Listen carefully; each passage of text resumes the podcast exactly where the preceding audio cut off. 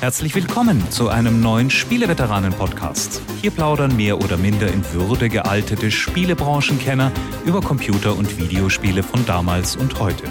Und nun viel Spaß mit der neuen Folge. Hallo da draußen, hier sind die Spieleveteranen mit der 208. Ausgabe ihres Podcasts. Ich darf begrüßen Heinrich Lehnhardt. Und ich freue mich auf eine angeregte Runde wieder mit Jörg Langer und für den habe ich gleich ein Rätsel. Was kann das wohl sein? Es sind drei an der Zahl. Sie kommen heute zusammen. Sie sind nicht mehr die Jüngsten. Sie sind vielleicht nicht mehr so hübsch und sexy wie damals, aber sie haben immer noch ihre Qualitäten. Wovon rede ich? Ich weiß es, du meinst die Kanzlerin, den Gesundheitsminister und den Wirtschaftsminister. Nein. Nein, ich meine auch nicht die drei Spieleveteranen, denn es sind drei an der Zahl, wobei der ist ja noch relativ jung und hübsch im Vergleich zu uns zumindest. Hallo, Stefan Freundorfer. Hallo, das ist aber sehr freundlich von dir. So warme Worte zum Beginn, da komme ich gleich ganz richtig gut in Stimmung hier für diese. Das bist du überhaupt nicht mehr gewöhnt, oder? Äh, Heinrich findet alle Leute total jung, die noch Haare auf dem Kopf haben. Daran muss man sich gewöhnen. ja, hallo Stefan aus der Nordregion sozusagen. Du bist unser äh, Korrespondent in der Hansestadt Hamburg immer noch. Hallo an den Süden und äh, an den Westen. Ganz genau. Ich bin immer noch in Hamburg. Wir haben schönes Wetter heute gehabt. Ich war nach fünf Monaten wieder beim Friseur. Es war eine Wohltat. Und ja, wie gesagt, ich bin eigentlich ganz gut gelaunt. Wow, da kam aber was zusammen nach fünf Monaten, oder? Da kann man Pullover draus stricken. ja, das sah schon echt schlimm aus. Eine Locke von meinem Haar für die Lieb. Kannst du aber viele Liebste damit beglücken nach fünf Monaten. nee, nee, das habe ich alles dort gelassen. Das dürfen die entsorgen. Aber, aber Heinrich, da draußen rätseln jetzt Hunderttausende, was denn jetzt eigentlich das ist, das Rätsel und des Rätsels Lösung. Unser Hauptthema denn wir werden im äh, zweiten Teil der Sendung zu dritt die Blizzard Arcade Collection besprechen oder wie sie im Deutschen auch genannt wird, die Blizzard Arcade Sammlung. Und das ist nämlich eine Neuauflage von drei Gründertagespielen von Blizzard Entertainment. Die Spiele sind so alt, dass die Firma da am Anfang noch Silicon and Synapse hieß. Und wir haben uns ein lustiges Format ausgedacht. Ich bin gespannt, wie es funktioniert, denn jeder von uns dreien ist der, äh, der Champion für eines der drei Spiele. Richtig. Und äh, die wurden so ein bisschen, also die eigentlich fielen sie uns so zu, wer welches Spiel macht. Bei Stefan, glaube ich, den haben wir einfach nicht gefragt, da schien es uns zu passen. Na, ich mache ja das, was am meisten Intelligenz, glaube ich, verlangt. Da habt ihr sofort an mich gedacht. Ja, natürlich. Also an wen sonst? Heinrich, also, äh, und das wäre, äh, lieber Stefan? Das wäre The Lost Vikings. Genau. Ein Puzzlespiel letzten Endes mit Wikingern, aber eigentlich auch ein, ja, du wirst es uns verraten. Und Heinrich, der ist ja immer so äh, der musikalisch Interessierte, auch bei den Off-Topic-Podcasts. Also hat der bekommen das Rock'n'Roll Racing von Blizzard. Ja, es ist mir so ein bisschen in den Schoß gefallen, weil, also Lost Vikings hatte ich auch noch gut in Erinnerung, aber das, äh, da hat also Stefan schon seinen Claim angemeldet. Und ich hatte damals auch, obwohl ich da schon eher im PC-Lager unterwegs war, ich hatte mich noch dunkel dran erinnert an dieses Rennspiel und vor allen Dingen natürlich auch an seinen, naja, Vorgänger nicht, aber äh, es ist ja ein bisschen ähnlich so wie RC Pro Am oder es gibt ja sogar noch, ach, die Geschichte, komme ich später drauf zurück. Es geht ja bis zurück ins Jahr 85, wenn man so will. Und äh, ja, deswegen, ich, ich darf rennen. Und bei Jörg war es sehr äh, naheliegend, denn äh, der hatte ja wirklich eins der drei Spiele damals im PC Player als junger, hoffnungsvoller Redakteur getestet.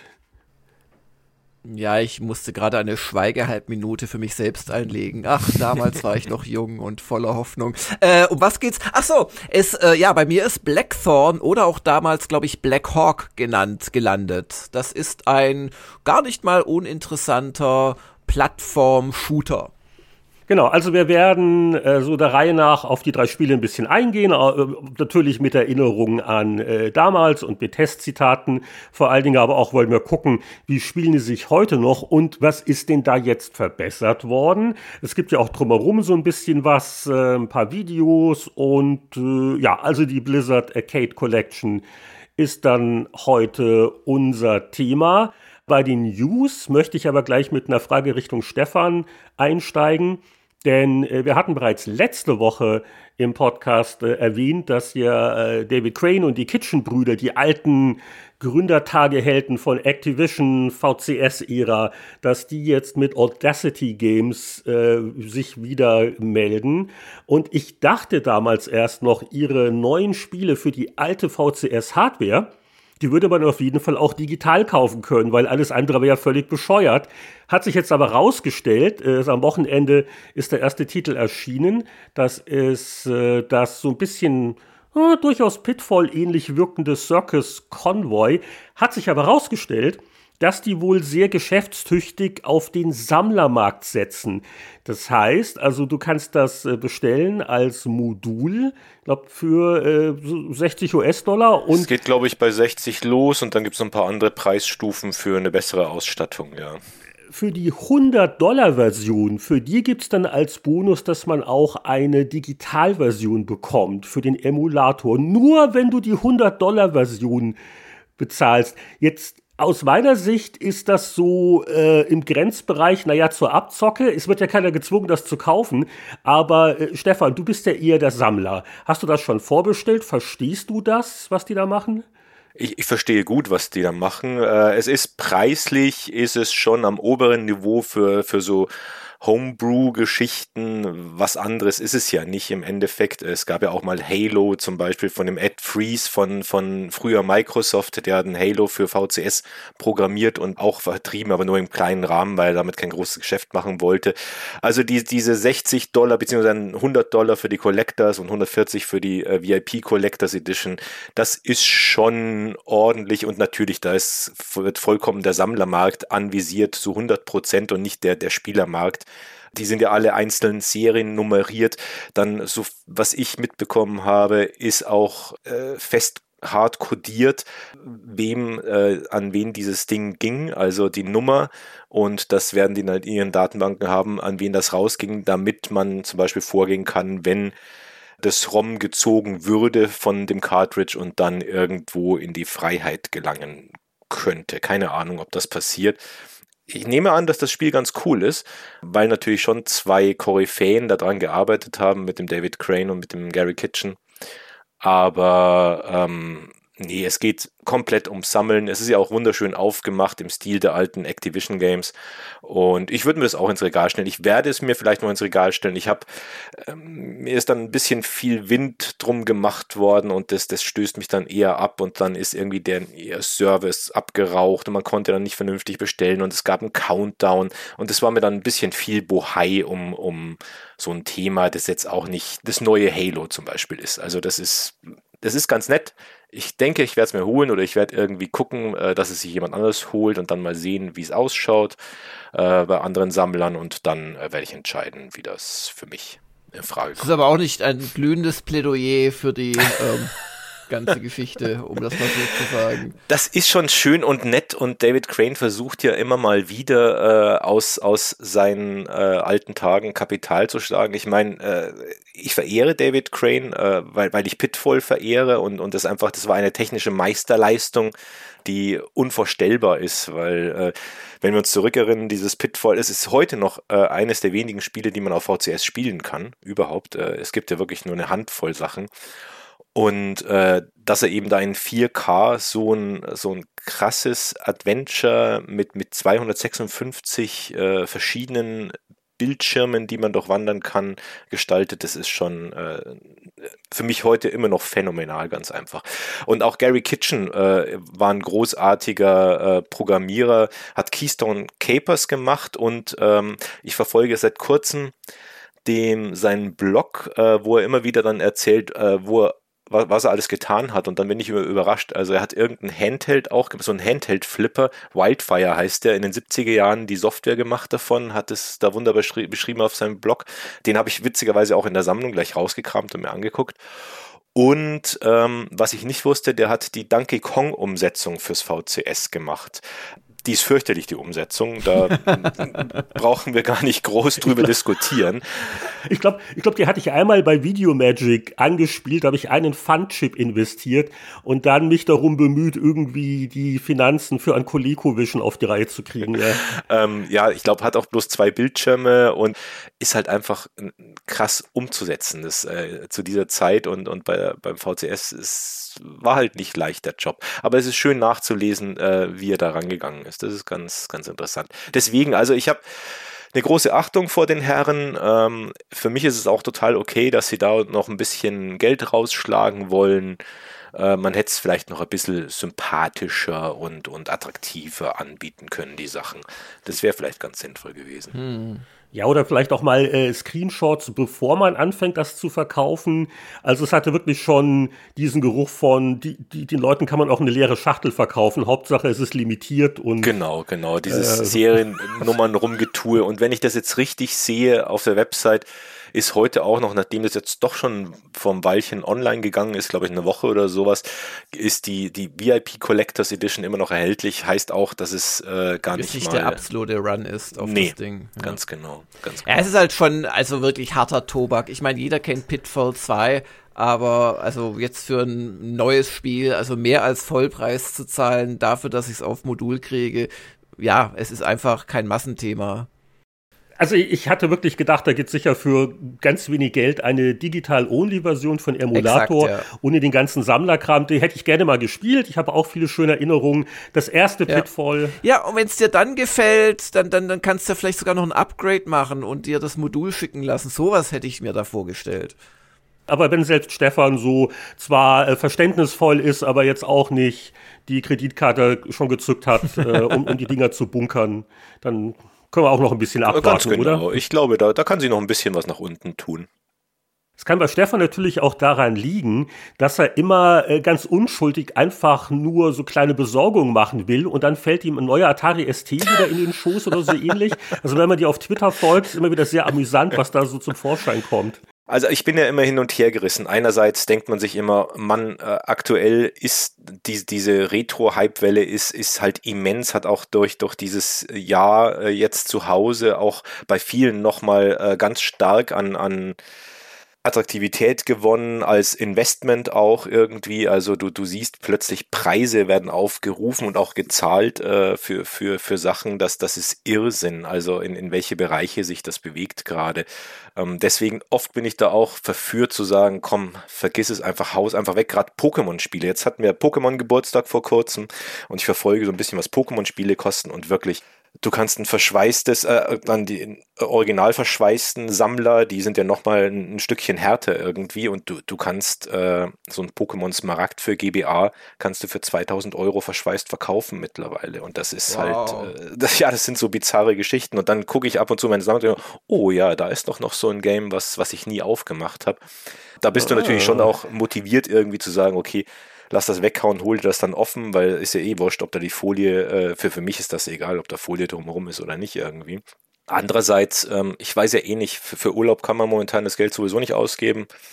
Und dann bleibe ich lieber doch drauf hocken und kaufe dann auch, dann, dann schlägt das Pendel in die andere Richtung, kaufe dann lieber noch ein bisschen mehr. Und, und von was, was du redest, Heinrich, ist, genau, ich hatte wieder mal auf eBay Kleinanzeigen ein bisschen geguckt und hatte jemand äh, so ein bisschen C64 Literatur angeboten in, in der Nähe, 30 Kilometer entfernt. Dann habe ich gesagt, hm, hast du noch mehr? Und da meinte er, ja, ich habe hab einiges. Und dann äh, bin ich bei ihm vorbei. Hatte auch wirklich schöne, viele geboxte alte Konsolen und so weiter und so fort. Und eben alte Rechner in, in, in Schachtel und einen Amiga 500 neuwertig. Ich glaube, einmal gelaufen, einmal ausprobiert oder sowas ein Atari 1040 ST, auch schön in Box, ja, und dann bin ich halt um ein paar Boxen und doch ordentlich Geld ärmer, ähm, bin ich dann wieder nach Hause gekommen. Wirst du überhaupt noch zum Einkaufen geschickt von anderen Mitgliedern des Haushalts oder ist das zu gefährlich, weil ja auf dem Weg dann wieder irgendwelche Computer zufallen? Nee, tun sie ja nicht. Also ich, äh, das ist ja, eigentlich diese, diese Wochenend-eBay-Kleinanzeigen-Sachen sind auch dafür da, dass man mal ein bisschen rauskommt. Dann gehen wir noch ein bisschen spazieren, wir fahren in irgendeine Ecke rund um Hamburg, holen da was ab und dann, dann gehen wir noch in den Wald oder irgendwie so. Das ist eigentlich immer ganz gut. Und das wird, äh, das, das wird eigentlich auch unterstützt zu Hause. Also die, die wissen ja auch, dass ich selber ein bisschen drunter leide, dass das mit dass kein Japan geht und dass, dass man auch so, dass keine Börsen sind. Das sind seit, seit einem Jahr war ich auf keiner Börse mehr. Flohmärkte sind wieder alle zu. Wir können nicht essen gehen. Also, und, und das sind alles die Sachen, die ich halt einfach gerne tue. Und ich glaube, da, wird, da werden schon ein paar Augen zugedrückt, wenn ich dann halt wieder mal ein paar Kisten mehr mit nach Hause bringe. wenn du in den Wald gehst, aber dann nicht, um die Schätze zu vergraben. Das nee. Also, bevor die Leute jetzt denken, mein Gott, die Spieleveteranen, die werden auch nicht jünger reden, hier so über die Atari VCS-Ära Helden. Nee, nee. Wir haben auch äh, Newsmeldungen zu relativ weniger alten Spielen. relativ ist gut. relativ ist natürlich immer das Stichwort. Nachdem es äh, bereits vor ja mittlerweile fast zwei Jahren eine Demo gab zu einem äh, Remake zu einem ganz beliebten Spiel in Deutschland und es einen kleinen Aufschrei gab, dass das alles nicht mehr so das Wahre sei und viel zu bunt und nicht mehr den alten Spirit und so weiter, äh, gab es jetzt vor wenigen Tagen die Info, dass es tatsächlich gemacht werden soll. Und die Rede ist vom Gothic Remake. Gothic, wer das äh, bloß mit schwarzer Kleidung und schwarzem Lippen Lippenstift in Verbindung bringt oder gar mit Kathedralen. Äh, Gothic ist ein, ja, wirklich gutes, sogar fast wegweisendes Rollenspiel von Piranha Bytes gewesen, das auch zwei echte Nachfolger bekommen hat, von denen der letzte dann nicht mehr so doll war. Und im Zuge dessen ist die Serie so ein bisschen auf den Hund gekommen. Es gab dann zwar noch so eine Art Gothic 4, aber bla bla bla bla. Aber jetzt wird es gemacht. Und zwar hat äh, die Rechteinhaberin THQ Nordic dafür ein neues Studio in Spanien gegründet, was insoweit verdächtig ist, weil auch das äh, Proof of Concept Demo Teil, das da rauskam vor zwei Jahren und von echten Fans abgelehnt wurde, kam auch von Spaniern, aber vielleicht ist das ja ein ganz neuer Haufen. Und ja, es soll natürlich kommen für äh, die Next-Gen oder mittlerweile Current-Gen-Konsolen, PS5, Xbox und natürlich auch PC. Und äh, ja, wir sind alle sehr gespannt, denn ähm, ein echtes Gothic, das wirklich Spaß macht, das würde ich sofort spielen. Allerdings so etwas wie hier, wie hieß es, Realms of Arcadia, a Gothic Adventure, also der, der verhunzte vierte Teil äh, von 2010, muss ich jetzt nicht haben. Also das ist halt jetzt die Frage, ihr habt wahrscheinlich beide auch Gothic gespielt und da war doch immer sehr dieses, ja, wie soll ich das sagen, dieses Ruhrpott-Proll-Ambiente, äh, das die Piranha Bytes da einprogrammiert haben, war irgendwie so Teil der DNA und dieses ruppige und, und gar nicht so nette und so. Und ob das jetzt natürlich ein ganz neues Studio hinbekommt, wird man sehen müssen. Also ich war nie so richtig bei Gothic dabei, also beim ersten. Das ging völlig an mir vorbei. Deswegen kann gut sein, dass da äh, Fans skeptisch sind, aber hier die Aussicht auf, wie sagen sie so schön, vorsichtig modernisierte Gameplay-Mechaniken. Das klingt für mich durchaus verheißungsvoll. Ich glaube, da kann man schon einiges verbessern. Ja, ja, und, und, und, und, und also gerade beim ersten Teil mit seiner sehr eigenwilligen Tastatursteuerung bei einem äh, Third-Person äh, das war schon alles sehr gewöhnungsbedürftig und auch so ein bisschen, also einfach eigensinnig. Also natürlich kann man daran arbeiten, die Grafik kann man überarbeiten. Ob jetzt aber das neue Studio, ich glaube, ich habe es noch gar nicht genannt, das heißt Alchemia, ob das es jetzt schaffen wird, das halt vom ähm, ja, Wesen her äh, zu treffen, da muss man halt wirklich ja, vorsichtig äh, sein, weil, sorry, sonst ist es ja nur irgendein Spiel mit irgendeinem Namen. Also ich will ja nicht irgendein Spiel mit irgendeinem Namen. Also es wird wohl schon seit einem Weilchen dran gebastelt und es soll in den nächsten Monaten einen Update geben, wo man erste Resultate sieht. Und Stefan kann bestimmt aus dem Stehgreif die aktuellen Gothic-Gebrauchtpreise uns nennen. Was sagt denn die Börse? Nein. Äh, Gothic war nie so, äh, so, so, teuer. Das ist ja jetzt, glaube ich, 20 Jahre jetzt geworden, vor kurzem erst. Ähm, ich glaube, ja, 2001 stimmt. Ist ja eigentlich ein Jubiläum. Wäre mal ein Thema. Ähm, und das ist ja schon eine Zeit, wo die Big Boxen auch nicht mehr so schön waren im PC-Bereich. Und das ist ja, glaube ich, da ähm, rausgekommen. Das war so eine Red Shoe oder sowas, hieß dieser, dieser Vertrieb. Das, das war auch keine hübsche Big Box, glaube ich, mehr. Ähm, Habe ich aber nicht mehr, nicht mehr so richtig im Kopf. Ist auf jeden Fall, ist kein großes Sammlerobjekt. Nee, war ein, war ein Spiel, Spiel und kein Sammelspiel, hm. würde ich sagen. Ja, und dann habe ich noch eine kleine Meldung, ist jetzt auch kein Remake oder so, aber auch ein Rollenspiel, das auch schon über zwei Jahre alt ist, das jetzt bei äh, Game Pass mit dabei sein wird, äh, kommt für PC und Xbox. Und das ist ja ursprünglich ein Switch-Exklusivtitel gewesen. Die Rede ist von Octopath Traveler. Und da bin ich jetzt äh, nochmal drüber gestolpert, weil wir ja letzte Woche zusammen mit dem Kollegen Hengst äh, Bravely Default 2 besprochen haben. An dieser Stelle der unauffällige Werbehinweis. Das ist einer der Zusatzpodcasts, die es äh, für unsere Patreon-Unterstützer gibt. Guckt da mal unauffällig nach. Im äh, Blogtext zu dieser Folge gibt's die Links. Und äh, ja, das ist ja so nicht genau dasselbe Entwicklungsteam, aber es ist so ein ähnlicher Ansatz, also so ein vom klassischen Final Fantasy inspiriertes JRPG und das Octopath Traveler hat auch noch eine deutlich retromäßigere Grafik. Also ich habe noch mal kurz wieder reingeschaut. Wenn man von Bravely Default 2 kommt, ist es schon, wirkt schon so ein bisschen wie ein Rückschritt, aber ist auch nicht ohne Charme. Also wer es noch nicht kennt und vor allen Dingen, wo wir gesagt haben, naja, Bravely Default 2 gibt's nur für die Switch. Es ist nicht völlig unähnlich. Äh, vom Spielgefühl her schon anders, aber äh, die Version, vor allen Dingen, wenn man das Abo eh hat und nichts extra zahlen muss, die sollte man auf jeden Fall mal ausprobieren und da ein bisschen Zeit reinstecken. Ja, Octopath Traveler ist bei mir schon eine Weile her, dass ich es gespielt habe und das bringt mich unweigerlich zur Frage. Liste der schlechtesten Überleitungen 2021. ähm, Stefan, was hast du denn zuletzt gespielt so? Was habe ich gespielt? Ich spiele momentan eigentlich sehr viel und zwar immer auf der PS5. Ähm, irgendwie Ah, Angeber. Ja, allerdings die, die äh, nur, nur, die ganzen, die ganzen geupdateten Versionen und aber es gibt ja nichts dafür.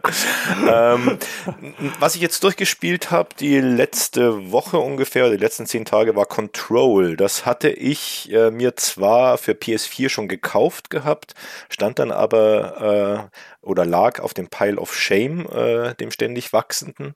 Und das ist ja was sehr Gutes an der PS5 aktuell, dass man diesen Pile of Shame mit schöner Optik abarbeiten kann und äh, mit entsprechender... Ja, weil man auch nichts viel Neues hat natürlich auch. Genau, das, das ist wundervoll. Die Ultimate Edition ist ja im Game Pass, äh, nee, was ist jetzt Game Pass? Ihr bringt mich ganz durcheinander. Plus, Im PlayStation Plus, Plus natürlich drinne äh, diesen Monat. Und ja, dann habe ich äh, da angefangen, habe ja immer viel Gutes davon gehört und muss sagen, hat mir auch gut gefallen. Habe es durchgespielt. Ich habe die Story, ähm, ich, ich habe, glaube ich, nach einer halben Stunde schon das Hirn abgeschaltet, weil ich überhaupt nichts kapiert habe.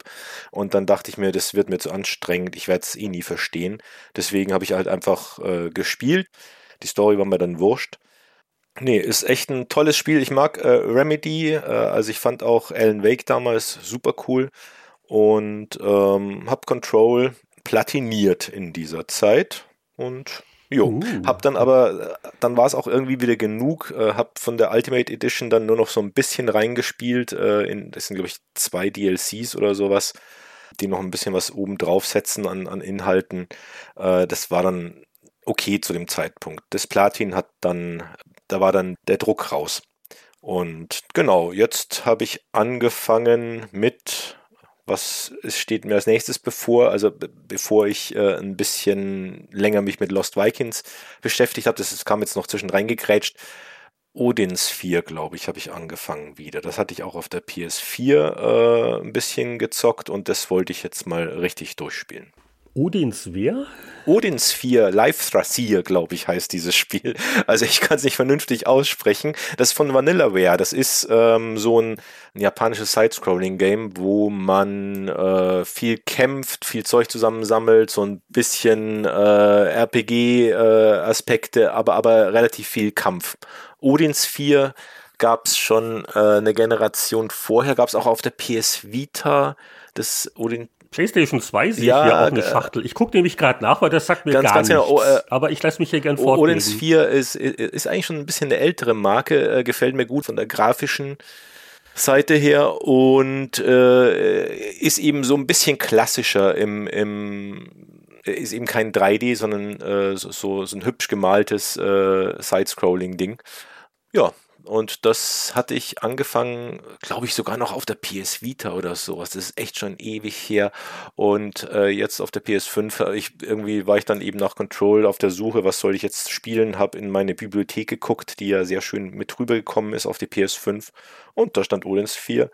Und dann dachte ich mir, ja, das möchte ich jetzt noch wieder mal spielen. Jetzt quält mich seit Minuten die Frage, ist es jetzt Odins Angst oder Odins nee, Sphäre? Sphäre, genau die Sphäre. Sphäre. Ja, okay. Aber es ist eine gute Frage. Also daraus schließe ich, dass Jörg das aber auch nicht wahnsinnig gut kennt. Ich bin nicht der einzige Ahnungslose. Wahnsinnig heute. gut ist es ein bisschen untertrieben, aber. Ah ja, guter Tipp. Ja, okay, euch mal muss ich mal auch mal, auch mal schauen. Fall. Und das heißt, die, die, die jüngste Version, also was du gerade spielst, das, ist das noch wirklich die PSP-Version? Nein, nein, das, die, die jüngste Version ist diese Odin Sphere Live Thrasier oder so ähnlich. Es ist ein furchtbarer Zungenbrecher. so gründlich, so glatt. Ja, genau. Ach, tatsächlich. Und, und ich glaube, Live Thrasier gab es aber auch auf PS Vita. Das glaube ich gab es auf PS4 und PS Vita, aber nagelt mich nicht Aha. drauf fest. Live Rasier. Ja, also, also wirklich ein, ein, F gefolgt von einem TH, ja. das spricht Deswegen mal einer live, ordentlich live aus. Rasier. Ich war gar nicht mal so schlecht. Hat, hast doch geübt heimlich vom Badezimmer Nein, nein, das hatte ich jetzt, ich wollte es eigentlich gar nicht sagen, aber jetzt äh, sind wir schon mal drauf gekommen. Jetzt sagen wir es zehnmal kurz hintereinander. Ja, genau, live rasier läuft Ja, was ist mit euch? Was, was spielst du denn, lieber Heinrich? Also ich habe noch ein bisschen weiter gespielt bei zwei Titeln, die ich letzte Woche erwähnt habe. Natürlich zum einen Bravely Default 2, aber da bestätigt sich das, was der Kollege Hengst mir auch vorausgesagt hat, dass also die normalen Kämpfe äh, irgendwie einfacher werden, aber die Bosskämpfe werden deswegen nicht unnerviger nach dem Motto, oh, und auch wenn du die und die Klassen kombinierst, um hier dich vor der und der Magie zu schützen, das reicht nicht du musst da noch die Amulette kaufen und also so ein bisschen sehr eingeschränkt nach dem Motto, welche Wege habe ich, um überhaupt den Boss knacken zu können. Auf der anderen Seite gibt's äh, total coole Kombos, die sich halt ergeben, wenn man mehr von diesen äh, Klassen, von diesen Jobs freischaltet. Also meine Adele, die haut äh, jetzt so zu mit passiven Boni, dass sie nicht nur alle Gegner gleichzeitig trifft, sondern äh, quasi mit dem Standardangriff auch dann doppelt zuhaut und das mit Brave kombiniert, dann äh, ja, genau. Also sie haut einmal eine Runde drauf und dann steht in der Regel keiner mehr. Also äh, wirklich diese Höhen und Tiefen, aber ja, wer sich mehr für das Thema interessiert, in der 207 haben wir länger über Bravely Default 2 gesprochen. Und äh, ich habe äh, noch ein bisschen natürlich dieses Loop Hero gespielt, wo ich ja beim letzten Mal so die ersten Eindrücke nur hatte. Und das hat mich doch ein paar Tage durchaus beschäftigt. Ähm, das hat so einen gewissen Charme, aber ich habe jetzt auch relativ schnell den Punkt erreicht, wo es dann wieder reicht. Also es ist schon irgendwie faszinierend, dieses halbautomatische Rollenspiel, wo dein Held halt diese Schleife abgeht, also wie ein Spaziergang, also fast wie wenn der Stefan in den Wald geht, weil was der Spieler nämlich macht, ist, dass er äh, Karten halt ausspielt und damit die Umgebung verändert, während der Held das Kämpfen vollautomatisch macht. Und da ist jetzt bei mir so ein bisschen die Luft raus. Ich habe die beiden anderen Klassen freigeschaltet. Ich habe den ersten Boss geschafft. Und dann ändert sich eigentlich nicht viel. Es wird halt schwerer und ich habe nicht viel Geld dafür ausgegeben. Ich habe genug Spaß damit gehabt, aber jetzt die Faszination jetzt rauszukriegen durch Experimente, wenn man welche Kartenteils kombiniert oder nebeneinander setzt und was passiert dann, das ist mir ein bisschen zu äh, detailliert und zeitaufwendig. Aber im, im Prinzip, also wie gesagt, für, für das, was es kostet, äh, wirklich ein ungewöhnliches Spielerlebnis, auch weil man sich davon jetzt nicht wochenlange Beschäftigung versprechen sollte. Aber es ist natürlich auch Geschmackssache. Und mit einem durchaus ohrwurmigen Soundtrack, findest du nicht? Ich habe die Musik, glaube ich, relativ früh ausgeschaltet. Wobei es auch eins von den Spielen ist, wo ich, ich weiß nicht, ich, da, da bin ich generell, also, also Musiklautstärke runter und Controller Vibration off. Da, da, das ist so gerade bei mir der Trend. Ich weiß nicht, ob es das Alter ist, aber und, äh, oh, apropos, ich weiß nicht, ob es das Alter ist, ganz kurz, äh, ein äh, Third-Person-Shooter, über dessen Demo viel gesprochen wurde, den musste ich mir auch mal kurz angucken, also besagte Demo. Und zwar ist das Outriders. Und das äh, wird auch auf Game Pass beim Start mit dabei sein. Und äh, ja, also Geld hätte ich auch nicht dafür ausgegeben. Also mir hat die Demo nicht gefallen. Es ist äh, halt ein sehr generischer Third-Person-Shooter, wo mir jetzt so die ganze Steuerung ein bisschen unpräzise vorkam. Äh, der Anfang ist unglaublich nervig, so mit vielen kurzen, eigentlich unbedeutenden Cutscenes, die immer wieder alles unterbrechen. Es ist wirklich, wirkt wie so eine, so eine B-Movie-Produktion. Und äh, klar, wenn es im Rahmen von einem Abo kostenlos dabei ist, aber ganz ehrlich, also im Loot-Shooter-Genre, weil das ist es halt, ne, also Zeug sammeln und du wirst besser würde ich jederzeit lieber wieder Division 2 spielen. Das fühlt sich einfach besser an. Aber äh, gut, das sind jetzt nur kurze Impressionen basierend auf der Demo und auch dieses ganze Sci-Fi-Setting. Ich glaube, da habe ich in der ersten Stunde äh, Anthem mehr Spaß gehabt als bei äh, Outriders. Vielleicht war es eine ganz gute Entscheidung von Square Enix zu sagen, hier Microsoft, gib uns Geld, ihr kriegt das für Game Pass. Ich, ich weiß es nicht, aber ich will jetzt auch nicht unfair sein. Also soll mal das fertige Spiel rauskommen und es sollen auch mal andere Leute das mal länger spielen. Aber mich hat's nicht gerissen. Ja, ich habe äh, mich tatsächlich äh, mit Jagged Alliance 2 1.13 in der Bildversion 600794 oder irgendwie sowas äh, beschäftigt. Ähm, ich hatte zwar letzte Woche ja schon gesagt, dass ich äh, nach unserer Stunde der Kritiker äh, bei, bei Trail Lines 2 noch ein bisschen weiter gespielt habe, aber ich habe jetzt nochmal neu angefangen, habe es wirklich geschafft, was nicht schwer ist, man muss nur das Verzeichnis finden und alles drüber kopieren, diese besagte 1.13 Mod drüber zu installieren. Und ja, also, ihr müsst euch vorstellen, Trader Lines 2 war jetzt kein unkomplexes Spiel. Ähm, auch nicht das allereinfachste, also eine, eine fast schon geniale Verquickung von so Wirtschafts- und Management-Aspekten, Söldner anheuern und Co. und die dann taktisch einzusetzen auf den einzelnen Schlachtfeldern. Aber dieses 1.13 dreht quasi an noch ungefähr 400 Schrauben, um es komplexer zu machen. Es gibt jetzt ein Wettersystem, es äh, gibt andere Berechnungen, wie Kugeln fliegen, die KI wurde aufgepeppt. Es gibt auf einmal Gegenangriffe der bösen Diktatoren. Ähm, die kommen auf einmal mit Panzern und Jeeps und Hubschraubern und das kannst du alles auch machen und nachtanken und pipapo.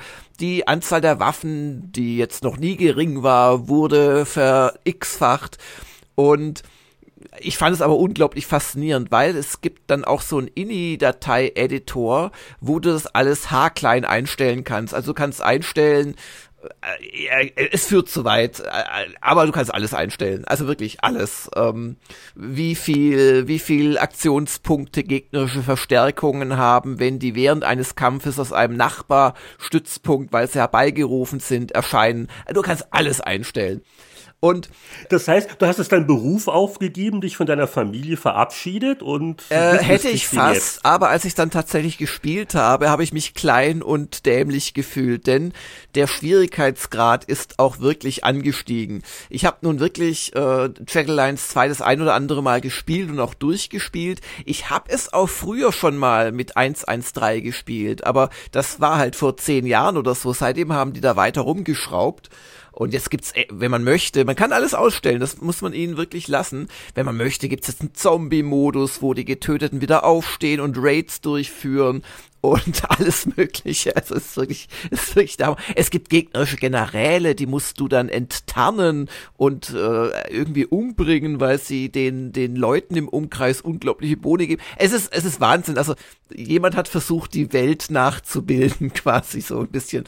Und es war aber echt also ich habe es etliche Stunden gespielt, es am Wochenende, aber ich bin jetzt relativ früh in einer Sackgasse, wo ich echt nicht mehr weiß, was das soll. Also ich habe wie üblich da äh, Drassen erobert und also den erst die erste Stadt auf dieser Insel und den Flughafen. Sobald du den hast, kannst du dir im im äh, ja natürlich gefakten Internet Waffen bestellen, dahin liefern lassen und so weiter. Und ich kann meine Söldner jetzt bezahlen, weil die Drassenmine recht viel Geld bringt aber die Gegner kommen da in rauen Mengen. Und was ich auch noch nicht wusste, ist, ähm, sie haben jetzt extra ein neues kleines äh, Symbol eingeführt. Es gibt so vier mal vier Pixel große Farbpunkte und bislang stand ein Farbpunkt für eine Miliz oder einen Gegner. Und was ich übersehen habe, ist, dass diese Farbpunkte auch so quasi so schraffiert sein können. Und dann ist es aber eine ganze Squad. Und es war sehr lustig, als ich zum ersten Mal dachte, da ist nur ein Gegner drin, da laufe ich mal mit fünf angeschlagenen Söldnern noch kurz rein und hole mir auch dieses Stadtviertel und bin dann auf ohne Witz so 16 Gegner gestoßen, die ich dann auch sogar noch besiegt habe in einer wirklich Rambo-haften Meisterleistung. Aber es bringt nichts. Also es, die kommen in rauen Mengen und überrollen mich. Also unglaublich faszinierend. Ich hatte fünf Stunden ungefähr Spaß und dann etwa zwei Stunden lang Frust. Und ähm, jetzt habe ich beschlossen, wenn ich das nächste Mal wirklich Zeit habe, dann gucke ich mir mal wirklich ganz genau diese INI-Datei an, weil viele dieser Neuerungen sind wirklich fantastisch, was du da machen kannst. Und sie haben natürlich auch Bugs beseitigt und pipapo. Ah, und dann werde ich mir das so einstellen, dass es wesentlich einfacher ist als das, was sich so diese Modder, die wahrscheinlich seit 20 Jahren einfach Jail Line spielen. Und natürlich finden sie es dann irgendwann so einfach äh, sich so gedacht haben. Und dann werde ich es mal richtig angehen. Also echt faszinierend. Und lustigerweise möchte ich jetzt aber auch nicht, weil ich könnte ja auch einfach sagen, ja komm, lass diese blöde Mod, spiel einfach äh, Jagged Lines 2 Vanilla. Aber irgendwie, es hat schon was. Und sie haben halt auch so etliche Quality of Life Geschichten drin. Also, da, das, das letzte Wort ist da noch nicht gesprochen zwischen Jagged Lines 113 und mir so schnell gibt der Langer nicht auf. Nein. Spielst du auch mal Sachen zur Entspannung oder nee, du bist mit dieser Lebensaufgabe jetzt voll beschäftigt? Ja, ich spiele ja nebenher noch Battle Brothers. nein, nein, nein. Also wir haben eine Quote. Du darfst nur einmal im Monat über Battle Brothers hier reden. Aber natürlich stelle ich mir die Frage an die Sammler-Ressortleitung. Ist das eine ausreichend alte und schöne Big Box, das Checker Alliance 2, ich würde Jagged Alliance ein bisschen höher hängen als Gothic, ja. Ist auch nicht der Riesenhammer, aber ist ein bisschen teurer. Aber ich glaube, mehr als 10 Euro ist da auch nicht drin. Also das ist, äh, daran denken die Leute gerne, weil es halt ein tolles Spiel war damals. Das stellen sie sich gerne wieder ins Regal. Äh, aber ist im, im, im Sammlerbereich jetzt äh, keine super hochwertige Geschichte. Okay, ich hoffe, du hast jetzt hier die Pläne von Jörg nicht äh, zum Einsturz gebracht, der seinen, seinen Altersruhestand damit finanzieren wollte, dass er noch ein Original irgendwo rumliegen hat von damals. Nee, Ultima ist besser als Jagged Stefan, also allgemein seid ihr Sammler doch eh relative Elitisten, die auf diese PC-Oldies eher hinabblicken, oder? Seid doch mal ehrlich. Mm, Big Box hat äh, ganz, ganz groß zugenommen die letzten paar Jahre. Ich war schon sehr früh mit dabei, zum Glück. Äh, das ist richtig groß geworden eigentlich. Also das ist immer noch nicht so, äh, das sind immer noch nicht so Riesenausreißer wie, wie im Super Nintendo-Segment oder so. Aber diese alten Big Box-Sachen aus den 90ern, die sind schon sehr, sehr beliebt und auch die werden ganz schön teuer. Ja, wir haben ja auch vor ein paar äh, Wochen erst über Mule geredet, über ja, diese ganz alten genau. Das, EA das ist ja sowieso, ja, ja, also das, diese ja, 8-Bit-Geschichten. War jetzt nicht ganz ernst gemeint. Ja, aber ich habe ja noch ein paar Sammlerstücke zum Abschluss dieses Segments. Wie wäre es mit der ein oder anderen Frage zum Tage von unseren neugierigen Hörern? Gute Idee. Und wir haben einen Doppelpack von Andreas Wander, der hat, glaube ich, noch nie was gefragt, aber. ja, ist immer sehr ergiebig. Tut mir leid, äh, macht halt, macht halt viele schöne Fragen und auch gute. Und heute heißt seine erste Frage: Habt ihr eigentlich Schnelllader eingesetzt oder die entspannten Ladezeiten von Kassette oder Diskette zum Schreiben von Artikeln, noch von Disketten oder Lesen der marktbegleitenden Magazine verbracht. Muss man das für die, für die Jüngeren erklären, was Schnelllader sind oder waren? Ich wollte gerade sagen, da fühle ich mich berufen, weil die Frage klingt ein bisschen nach Powerplay-Ära, wenn ja noch von Kassetten die Rede ist. Und äh, bei uns war es so, also es war eher die Ausnahme, dass man sich wirklich zu Tode gewartet hat. Ich werde nie vergessen, wie ich mal äh, Telengard auf C64 auf Kassette geladen habe. Das war wirklich diese Dimension. Äh, ich gehe jetzt irgendwie auf einen Waldspaziergang, bis das fertig ist. Aber in der Regel hatten wir Zeug auf Diskette. Und wenn das vielleicht auch Vorabversionen waren oder vielleicht Versionen, die äh, zirkulierten und von denen man wusste, dass es die gibt und die musste man sich zu Recherchezwecken angucken. Da haben wir natürlich schnell geladen. Auch die diversen Module, die Action Replays dieser Zeit waren in der Redaktion durchaus ein Begriff. Ich hatte, kennt ihr doch von Epics? Die hatten doch ein Schnellladen. Ja, ja, ja. Auch für das hatte ich. Und wir hatten natürlich den einzig wahren Boris Schneider. Der hatte ja Hypralot zusammen mit dem Carsten Schramm programmiert. Also der, der hatte da Kompetenz. Also deswegen in der Powerplay Frühzeit waren wir äh, nicht allzu sehr leidend, weil wir doch in der Regel Versionen hatten, die schnell zu laden waren. Ist das ein Sammlermarkt inzwischen? Diskettenlocher? Fällt mir gerade ein. Also ich habe mir mal irgendwann einen geholt, einfach so aus, aus Nostalgie. Also das, glaube ich, tut jeder. Nee, ist es nicht, aber, aber so ein Diskettenlocher ist natürlich eine, äh, einfach ein tolles Item, sich irgendwie auf den, auf den Schreibtisch zu stellen oder sowas. Also das machen die Leute schon gerne. Und natürlich habe ich den früher als, als Jugendlicher äh, stark im Einsatz gehabt. Beziehungsweise, nee, ich lüge. Ich habe immer eine Nagelschere genommen zum Diskettenloch. Ja, das habe ich auch oft gemacht. Das, und wenn man sich dann, wenn man sich verschnitten hat, hat man einfach nochmal geschnippelt und irgendwann ja, war das Loch eher so die halbe. fürchterlich aus. Aber es hat funktioniert. Ja. Ich bin manuell nicht sehr geschickt und das habe ich einmal versucht und genau, da kam ein Kunstwerk dabei raus. äh, in Anführungszeichen, aber sehr sicher sah es nicht mehr aus. Und ich hatte auch mal, hat einer von euch jemals mit einem Bürolocher versucht, das zu machen? Ach so, natürlich, klar. Das, das konnte dann auch ganz lustig aussehen. Habe ich gerade hier vor meinem geistigen Auge wieder ausgegraben. Siehst du, kaum, kaum fragt der, der Andreas solche Sachen. Ja, ja, das habe ich auch ein paar Mal gemacht. Das war aber sehr in meiner Anfangszeit und ich habe aber auch dann sehr schnell in einen Diskettenknipser investiert. Ja, bei mir war auch Hyperload oder Hyperload vom Boris, äh, wo ich den Boris noch gar nicht kannte, so die erste Wahl. Ja gut, auf, auf Kassette gab's ja auch Turboload und solche Geschichten, beziehungsweise ich hatte dann auch solche Erweiterungsmodule, die zum Roam-Hacking und so gedacht waren und die auch einen eingebauten Schnelllader hatten. Aber bevor ich die hatte, habe ich dann doch Hypraload irgendwann zu den Akten gelegt, nicht gelocht übrigens, und äh, Ultraload verwendet, weil Ultraload war noch schneller. Und es war ja Ultra, nicht nur Hypra. Und ähm, ja, ja, aber ohne ging's gar nicht. Ich, ich erzähle regelmäßig, weil ich das schon wieder vergessen habe, weil ich das letzte Mal erzählt habe, wie ich ohne Witz äh, vor dem Laden oder nach dem Start des Ladens von Elite äh, auf äh, Datasette äh, wirklich zum nächsten Supermarkt erstmal gegangen bin und mir eine Aero-Schokolade holte oder ähnliches. ähm, und als ich zurückkam, war es dann geladen und äh, weil da sitzen, da wäre ich von damals viel zu ungeduldig für gewesen. Das ist der Telengard-Effekt, genau das. Ich weiß genau, wovon du redest. Äh, ich hatte aber Schokolade meist in der Schreibtischschublade. Aber es war halt diese Übergangsphase zum Glück waren dann die kommerziellen Anbieter auch clever genug, dann auch mit Schnellladern zu arbeiten. Es gab nur wirklich so ein paar Sachen, so ein paar Jahre lang, ne, wo es wirklich ewig dauern konnte, aber dann auch die, die Anführungszeichen Originale, die hatten dann auch häufig ein Schnellladeding. Genau, da hat der Ladebildschirm immer so schön geflackert und dann ging es aber eigentlich immer ganz flott. Und wenn das so flott geht, dann gönnen wir uns doch eine Bonusfrage. Ebenfalls vom Andreas Wander. Ihr seid immer wieder gern gehörte Gäste in anderen Podcasts, aber welche Podcasts hört ihr? Tauscht ihr euch mit den Kollegen aus? Ich höre äh, wirklich so gut wie keine deutschen Spiele-Podcasts, weil äh, es ist so eine gewisse Sättigung und man ist ja auch geistig sehr mit dem eigenen Werk beschäftigt. Und äh, also wenn ich mal gefragt werde, dann nach langen, äh, komplexen Terminverhandlungen, klar äh, freue ich mich natürlich, wenn jemand will, dass ich ihm seine Sendung zuquatsche.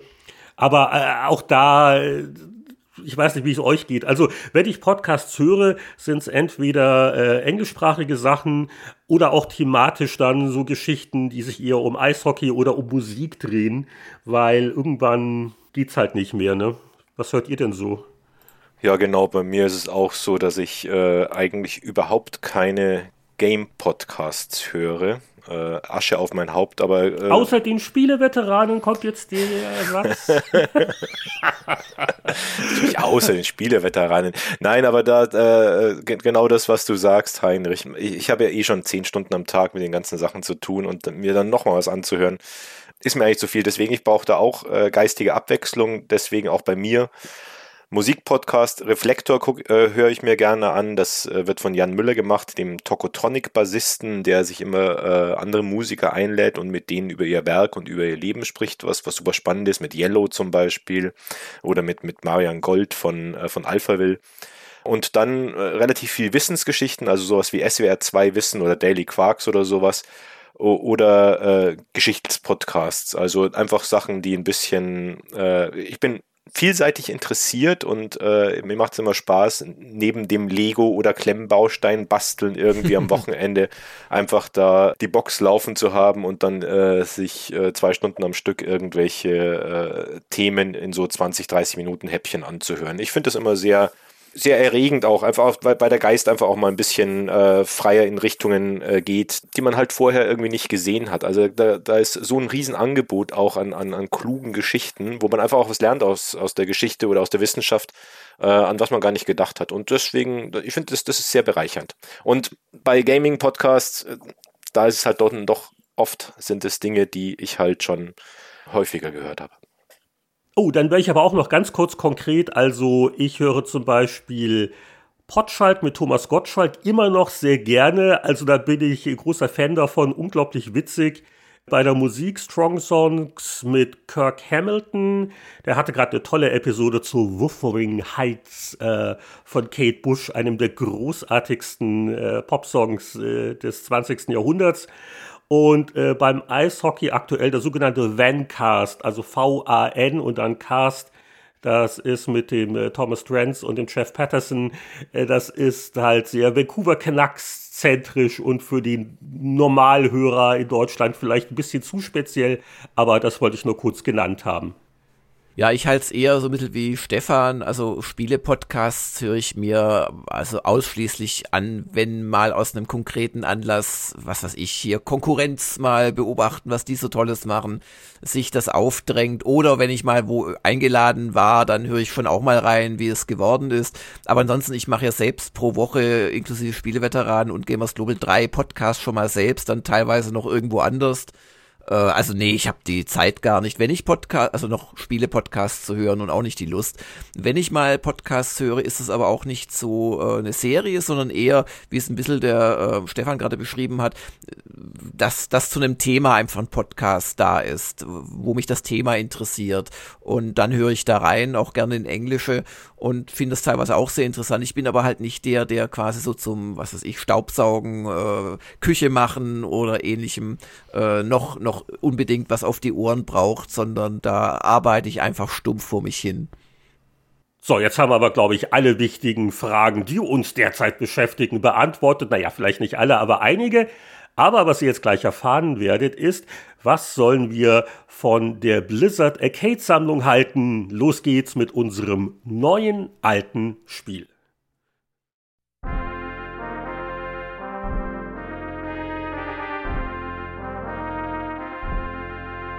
Kick it.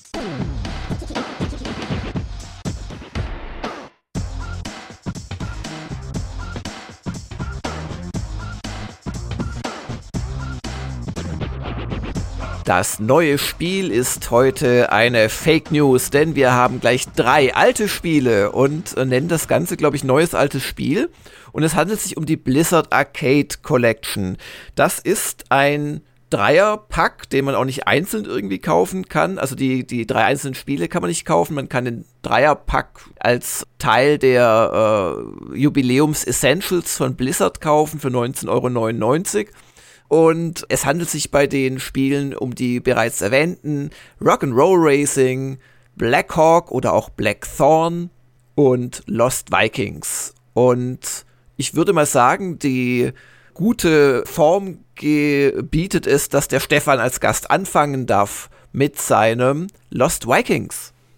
Ja, genau. Ich habe mir das äh, Spiel extra für äh, unser heutiges Gespräch für die PS5 geholt aus dem PlayStation Store. Äh, war nicht besonders groß zum Runterladen, äh, ging alles ganz fix und habe dann gleich mal angefangen, Lost Vikings zu spielen. Hatte das Spiel noch im Hinterkopf, aber war schon ein Stückchen weit äh, vergessen.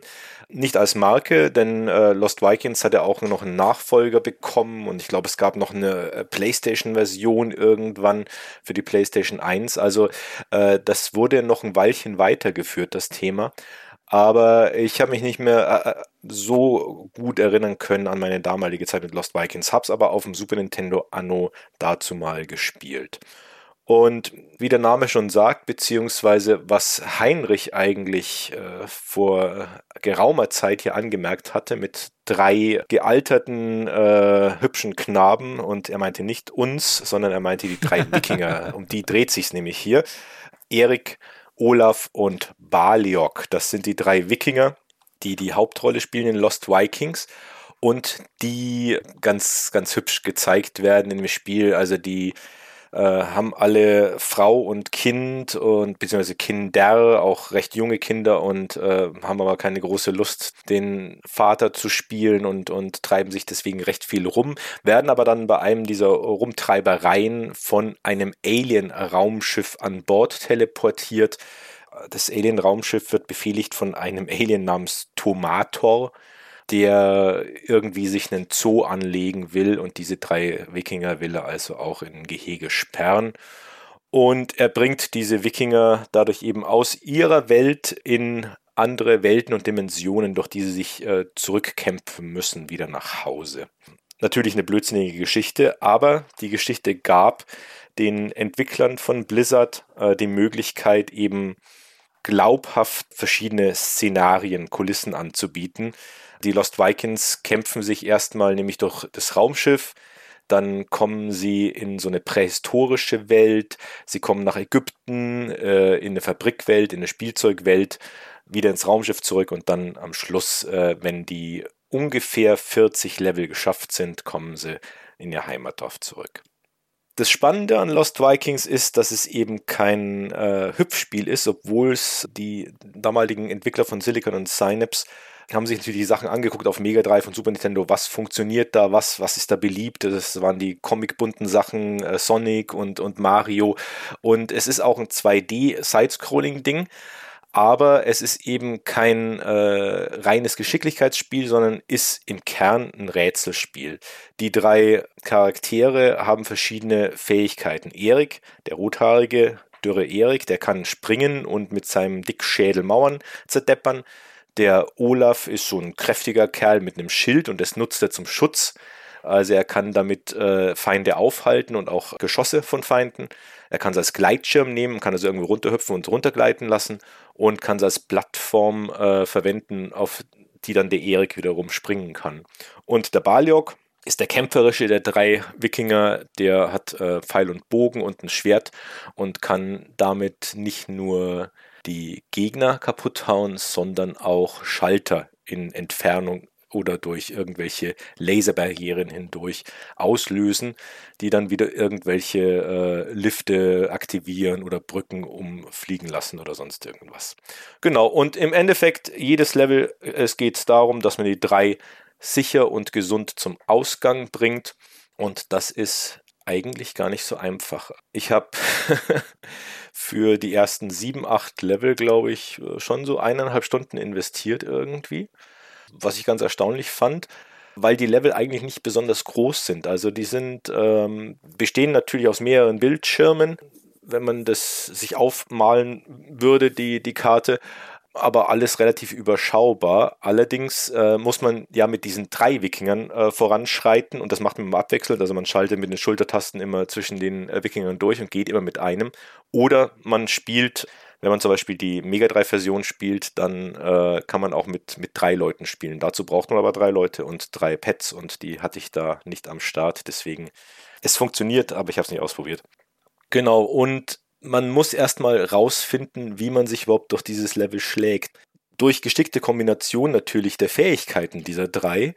Allerdings ist bei dem Spiel sehr viel Trial and Error angesagt. Also gerade wenn man äh, irgendwie in den Abgrund hinunterspringen muss, um äh, wohin zu gelangen. Also man, man weiß ja nicht, was in dem Abgrund ist und muss schnell reagieren oder man, man läuft äh, aus Versehen mitten in einen Feind rein oder man versteht erstmal eine Mechanik nicht, weil sich auch die ständig äh, leicht verändern. Also was man die Rätsel sind sehr abwechslungsreich und, und die Schaltergeschichten und dann haben wir plötzlich Laufbänder, äh, die einen nach, nach oben befördern äh, zu einer Lasersperre, wo man verbrutzelt wird. Da muss man erst irgendwelche Antigravitationsschuhe besorgen, mit denen man dann durchlaufen kann mit dem einen Wikinger, um dann den Schalter, diese Laufbänder auszuschalten und so weiter und so fort.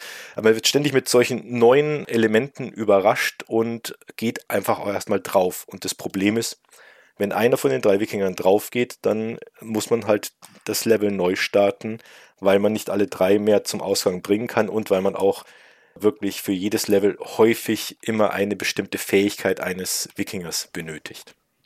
Aber da ist doch jetzt hier diese Arcade Collection ein Segen, oder weil die hat ja bei einigen Spielen eine Rückspulfunktion. Und die stelle ich mir gerade bei Lost Vikings sehr hilfreich vor.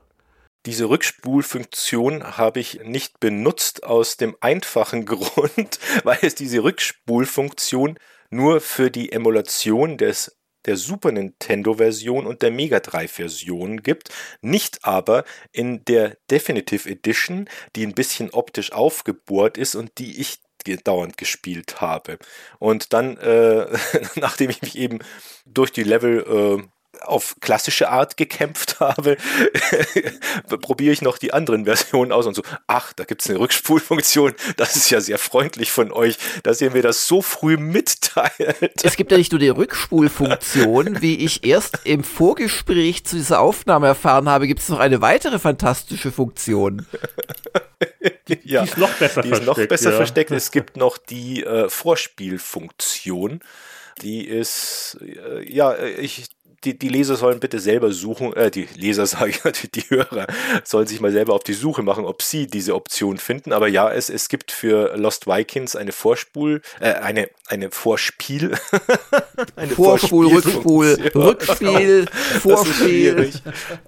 Genau, da ist also im Endeffekt läuft da eine Emulation, aber eben mit einem perfekten Run wo man zusehen kann, wie diese Wikinger sich durch dieses gesamte Spiel kämpfen. Man kann auch vorspulen und man kann auch dann bei einem bestimmten Zeitpunkt, wo man sagt, okay, jetzt habe ich wieder Lust, da mitzumachen, kann man reinspringen. Und was ich an der besonders spannend fand, nicht nur, dass man eben durchgucken kann, was, was alles so kommt, sondern auch zu sehen, wie lang so ein perfekter Run dauert. Also das ist ungefähr äh, zwei Stunden, 20 Minuten, glaube ich, war das bei Lost Vikings. Und das ist wirklich in meinen Augen wundert man sich da gar nicht mehr, dass dieses Spiel doch recht erfolgreich ist und sich in die Gehirne der, der Spieler eingebrannt hat. Denn einen perfekten Run in 2 Stunden 20 zu machen, heißt schon, dass man mit diesem Modul sehr, sehr lange und sehr viel Spaß haben konnte, anno dazu mal. Das ist wirklich eine witzige Funktion, weil äh, man halt vielleicht eine Stelle hat, an der man immer scheitert. Und dann kann man sagen, okay, jetzt gucke ich mir das an bis zu dem Punkt und ab dann spiele ich selber weiter. Aber äh, eine der Ungereimtheiten von dieser Sammlung ist, dass da zwar coole Ideen und Features sind, aber es geht halt nicht immer. Und äh, ich werde bei meinem Spiel nachher auch davon erzählen, von solchen Ungereimtheiten. Also du spielst natürlich die sogenannte Definitive Edition. Das ist ja auch eines der Features dieser Sammlung. Aber dass halt die anderen Features damit dann nicht funktionieren, nämlich dieses sich angucken und dann direkt reingehen oder das zurückspulen, das macht ja für mich überhaupt keinen Sinn. Das wirkt auf mich so, als hätten sie auf der einen Seite sich einen Emulator besorgt, der diese Funktion hat, aber dann die überarbeiteten Versionen, das waren eine andere Abteilung, äh, die haben das nicht auf die Reihe gekriegt. Oder gibt es da irgendeine logische Erklärung dafür? Nö. Nee, also mir, mir fällt da auch nichts ein. Und äh, ich glaube, es ist sogar so, aber da könnte ich jetzt falsch liegen. Man kann ja in der Mega Drive und Super Nintendo Version jetzt neu, äh, neue Funktionen, man kann beliebig speichern. Äh, normalerweise bei Lost Vikings hat man ja Passwörter, vierstellige, die man auch überall im Netz findet, also wenn man sich da ein bisschen aushelfen will. Und ich glaube, bei der Definitive gibt es wiederum nur Passwörter und keine Speicherfunktion.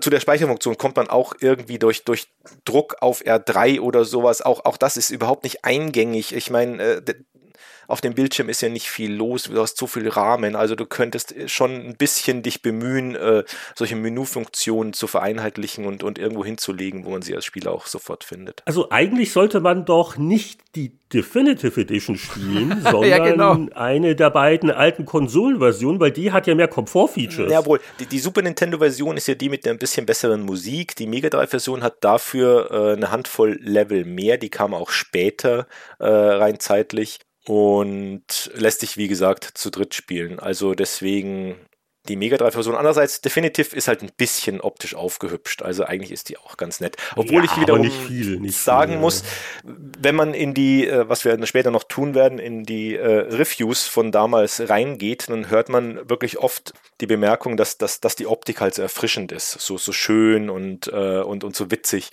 Und ja, die Optik funktioniert auch heute noch einigermaßen, aber ich, äh, das ist eigentlich noch das schwächste Element. An sich ist, ist, ist Lost Vikings schon ein tolles Rätselspiel. Also das, das fuchst einen dann doch schon, wenn man drauf geht und dann weiß, ah, so klar, so geht es. Also man kann auf alles kommen, es ist immer fair, aber es ist schon auch herausfordernd. Also es macht Spaß, es ist eine Herausforderung und äh, es ist natürlich befriedigend, wenn du die auch dann auf klassische Art löst.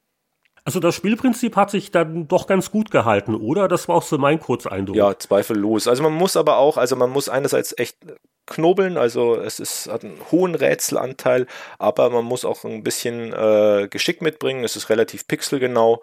Und man muss einfach auch vorsichtig vorgehen mit Bedacht. Also man muss immer den, den Olaf nach vorne schicken mit seinem Schild zum Beispiel, äh, um eben äh, Monster, die dann auftauchen, abzuhalten. Aber ja, es ist, es funktioniert auch heute noch. Es ist eine clevere Mischung, die äh, immer noch Spaß macht. Ja, das ist die heutige Meinung von Stefan. Was meinten denn damals die einschlägigen Magazine? Fangen wir doch an mit der Maniac 1293, die hat die SNES-Fassung, also die Originalfassung von 93, mit 79% getestet und Tester war Ingo Zaborowski. Und er schrieb unter anderem, mit 36 Levels ist Lost Vikings auch auf Dauer fesselnd. Neben den spielerischen Vorzügen überzeugt die grafische Gestaltung. Ihr stolpert während des Spiels durch viele detaillierte Landschaften, in denen es von putzigen Feinden wimmelt. Wer neben Hüpfen und Rennen auch ein paar Kopfnüsse knacken will, sollte bei den Wikingern vorbeischauen. Ja, und wer hat damals einen PC-Player getestet? Ich darf mich mal kurz selbst zitieren und werde dabei hoffentlich nicht zu sehr vor Scham im Boden versinken. Wobei die Wertung stimmt, finde ich. 77 Prozent damals auf PC. PC-Player war ja auch relativ streng. Was schrieb denn der Lienhardt? Das Wikinger-Wechsel-Dich-Konzept wurde mit interessanten Talenten und gut designten Levels schön ausgereizt. Stirbt ein Wikinger, müssen sie den momentanen Level wieder von vorne beginnen. Bei einigen Monumentalräumen kann das ein wenig nervig werden, zumal man so manche Falle und Schalterauswirkung auf gut Glück ausprobieren muss. Die Lost Vikings präsentieren sich spielerisch und grafisch in guter Form und gehören zum originellsten, was mir in den letzten Monaten auf der Festplatte gelandet ist. Ja, ist ja nicht unähnlich so ein bisschen auch dein Kritikpunkten, Stefan, oder? Das hat mich wohl damals schon ähm, etwas gefuchst. Ich glaube, ich habe mir deinen äh, Test auch angeguckt. Der war sehr umfangreich und, und viele tolle äh, Bildschirmfotos, die auch aus vielen Levels waren. Ich glaube aber, du hattest das Glück, äh, dass, dass die Konsolenversion früher schon rauskam und dass die Codes äh, für alle Versionen gleich sind und du dadurch auch äh, schön in alle Ecken des Spiels gucken konntest, ohne es durchzuspielen. Ah, mit Sicherheit hatte ich das ausgenutzt. ja, ja. Und das stimmt. Also, dass die Maniac erst das in der 12 getestet hat, lag daran, dass es die Maniac ja erst dann gab. Oder die, also das, das Spiel erschien sicher schon ein paar Monate vorher. Ja. Aber äh, es stimmt, das war dann die PC-Umsetzung. Da habe ich sicher davon profitiert. Aber da hat man auch gemerkt, dass es schon Spaß gemacht hat. Also da, ich glaube, das waren doch drei Seiten in der Player. Und ich habe es auch in ganz guter Erinnerung. Und es gab ja dann auch noch einen Nachfolger, das Lost Vikings 2. Das hat dann sogar 97, 80 Prozent den PC-Player gekriegt. Und da muss mir einer nur erklären, warum das bei der Arcade Collection nicht dabei ist. Eine von diesen Ungereimtheiten, ne? Mm ich glaube, dass auch diese drei Spiele damals für GBA rauskamen. Irgendwie äh, konzentriert man sich immer auf die drei und, und, und lässt immer andere Sachen außen vor. Auch ja den Vorgänger von Rock'n'Roll Racing, auf den du sicher gleich zu sprechen kommen wirst.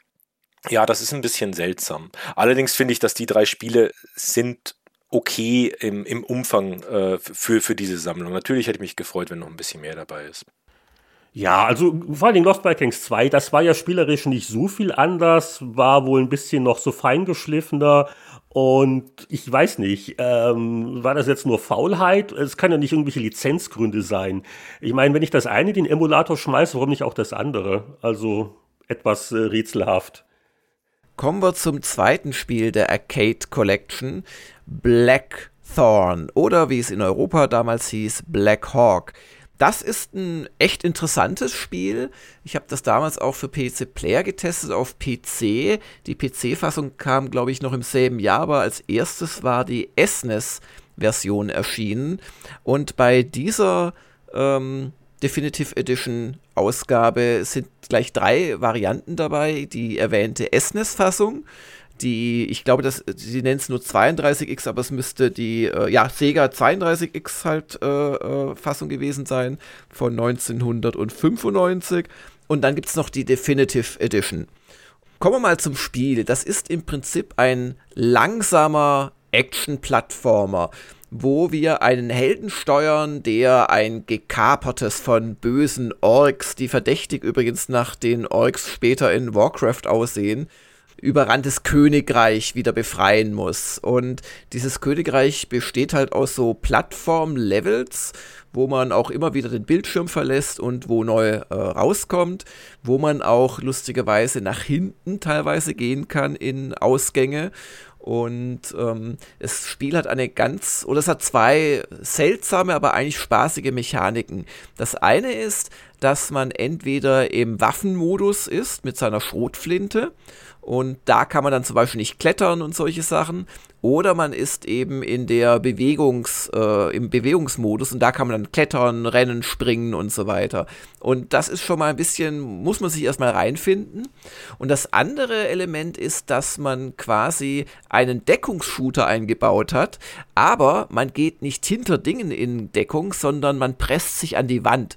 Und äh, wenn man das macht, dann äh, wird man so, ja, so schattig, das sieht man also deutlich.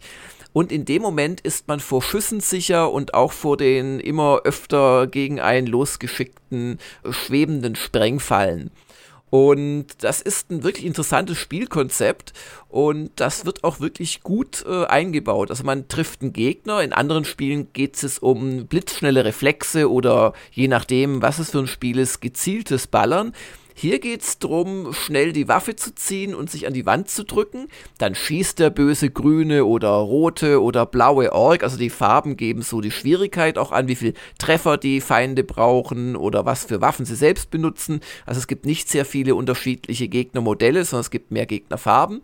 Dann schießt er zwei, dreimal und dann muss man den Moment erwischen, äh, wo er sich nicht selbst in Deckung zurückbegibt und dann kommt man schnell hervor. Also es geht einfach durch Tastendruck Und dann ballert man und geht wieder in Deckung. Und das ist so eine, so eine Timing und auch so ein bisschen Taktikgeschichte, zumal die meisten Gegner dann doch auch auf einen zukommen ab und zu. Und wenn sie an einem dran sind, dann hauen sie einen zum Beispiel von so einer Plattform runter. All das ist echt gar nicht schlecht gemacht. Es gibt auch ein Inventar, man kriegt von anderen Gefangenen oder von gefangenen Menschen halt, äh, kriegt man teilweise Gegenstände oder Tipps man sammelt auch von Gegnern in der Regel so eine Bombe auf oder einen Heiltrank oder auch mal einen Schalterschlüssel. Äh, und äh, dann hat man so ein kleines Inventar. Da hat sich bei mir die erste Frage ergeben, wie die Definitive Edition äh, gedacht ist. Denn anders als bei äh, den Konsolenversionen äh, wo quasi äh, das Inventar dann einfach im Bildschirm auch rechts zu sehen ist, musst du es da also runterkommen lassen und das, obwohl halt durch Beibehaltung des 4 zu 3 äh, Formats äh, genug Platz wäre auf dem Bildschirm. Also für mich völlig unverständlich, wenn ich eine Definitive Edition im Jahr 2021 rausbringe. Warum nutze ich da nicht den Platz, den ich habe auf dem Bildschirm, wo nichts anderes als ein Rahmen zu sehen ist, um da das Inventar zum Beispiel unterzubringen? Aber das ist ja nur meine Meinung. Und es kommen ja wieder die anderen Ungereimtheiten dazu, glaube ich, auch bei Exakt Blackhawk, dieselben, ne? ja. Du, dass du, wie, wie bei Lost Vikings, du hast diese Bonusfunktion nicht. Ja, ja und nein. Also Speichern, Laden geht, auch bei der Definitive Edition, aber äh, das Zurückspulen geht nicht, aus welchen Gründen auch immer. Und auch dieses coole von mir aber bis heute komplett übersehen, ja, vorspielen lassen und dann eingreifen. Äh, das geht beides nicht. Was über alle Varianten hinweg geht, ist, dass du zwischen vier zu 3, allerdings so im Originalformat, wo auch oben und unten noch was, also so ein Rahmen zu sehen ist, kannst du auf ein sogenanntes Vollbild umschalten. Da ist es dann halt wenigstens äh, in der Y-Richtung, also oben unten stößt es dann halt wirklich an und es ist nur links und rechts ein Balken. Und dann kannst du einen bei Blackhawk extrem den Stil kaputt machenden äh, Widescreen-Streckmodus umschalten. Hier wäre meine nächste Frage. Warum hat man nicht gleich zum Beispiel das ganze Spiel in echte 16 zu 9 gebracht? Hätte man doch machen können bei einer Definitive Edition. Ein positives hat immerhin die sogenannte Definitive Edition. Es gibt eine Kartenfunktion, die wohl im Original nicht war. Für Leute, die sich gern verlaufen. Ja, genau. Wäre ich auch noch dazu gekommen. Das ist quasi dann mit derselben Taste, wie du auch das Inventar aufrufst. Wie gesagt, statt dass man es einfach immer sieht. Wenn du das machst, siehst du auch eine äußerst einfach gestrickte Karte, was aber durchaus hilfreich ist, weil die Räume sind schon sehr verzweigend und die einzelnen Levels und äh, da man oft auch an Hindernisse stößt, die man durch äh, Schalter oder Bomben oder indem man woanders einfach einen Hebel betätigt, äh, erstmal öffnen muss oder Zugbrücken oder Energiebrücken und so weiter aufbauen muss, hat man doch einiges Backtracking und da hilft diese schmucklose Karte sicherlich. Ja, also das als das eine neue Feature. Äh, ansonsten muss ich aber sagen, gefällt mir eigentlich die Mega Drive, also die Sega 32X äh, Fassung gefällt mir persönlich am besten. Die ist grafisch fast schöner nach meinem Geschmack und hat eben dieses äh, coole Zurückspulen, weil ich will bei so einem Spiel doch nicht dauernd speichern und laden, aber einen Fehler zu machen und kurz, es ist nicht weit, also ich glaube so 10 Sekunden kann man zurückspulen, das ist das Ideale, um das Spiel relativ entspannt äh, heutzutage spielen zu können, denn einfach ist es nicht. Also es gibt einige Kopfnüsse oder einfach auch Orientierungsprobleme. Es gibt einige fiese Stellen, wo du an einen Gegner quasi nur rankommst, indem du irgendwie dich direkt hinter ihm hochziehst, so von unten, und dann wartet er schon auf dich und so. Und es gibt Leute mit Peitsche, die recht gefährlich sind und so weiter. Also das Spiel ist kein einfaches. Und ich weiß auch noch, wie es mich damals doch fasziniert hat, weil A, äh, ich habe es ja auf dem PC gespielt, gab es solche Spiele auf PC gar nicht so häufig. Und B war es doch sehr schön gemacht alles. Also die haben so ein bisschen diese Prince of Persia-mäßige oder Another World oder Flashback-mäßige Rotoskopie-artige Animation benutzt. Also es wurde ein echter Mensch in bestimmten Bewegungsabläufen gefilmt und das dann halt digitalisiert. Ehrlich gesagt ist es nicht ganz so schön wie bei den erwähnten Spielen, aber doch schon recht flüssige Bewegungen. Das, das ist ein schöner Hingucker. Du hast auch mehrere Gebiete, die sich grafisch deutlich unterscheiden. Was allerdings leider bleibt, ist so die Gegnerarmut. Also da tut sich nicht viel. Und ja, also kann man schön spielen. Äh, es spielt sich auch, ja, es ist recht langsam, habe ich ja schon gesagt. Das heißt, du kannst zwar rennen und beim Rennen springen, aber das brauchst du in der Regel nicht. Es ist viel besser, langsam vorzugehen und dieses, wann gehe ich in Deckung und wann schnell ich vor, schieß ein oder auch zweimal und schnell wieder in Deckung zurück. Das ist eigentlich viel wichtiger. Also mit Überlegung und so weiter vorzugehen. Auch über diese komischen Schwebebomben, mit denen du alles Mögliche öffnest, aber die dir auch bestimmte Gegner immer wieder vor die Nase knallen, ist ist es das Beste, gar nicht zu versuchen, da wegzurennen oder, oder drüber springen, klappt eh so gut wie nie, sondern äh, du presst dich an die Wand, dann fliegen sie einfach an dir vorbei. Ja, macht das heute noch Spaß? Also jetzt beim Wiederanspielen kam mir das so vor als der Titel des Trios, der am wenigsten vorteilhaft gealtert ist.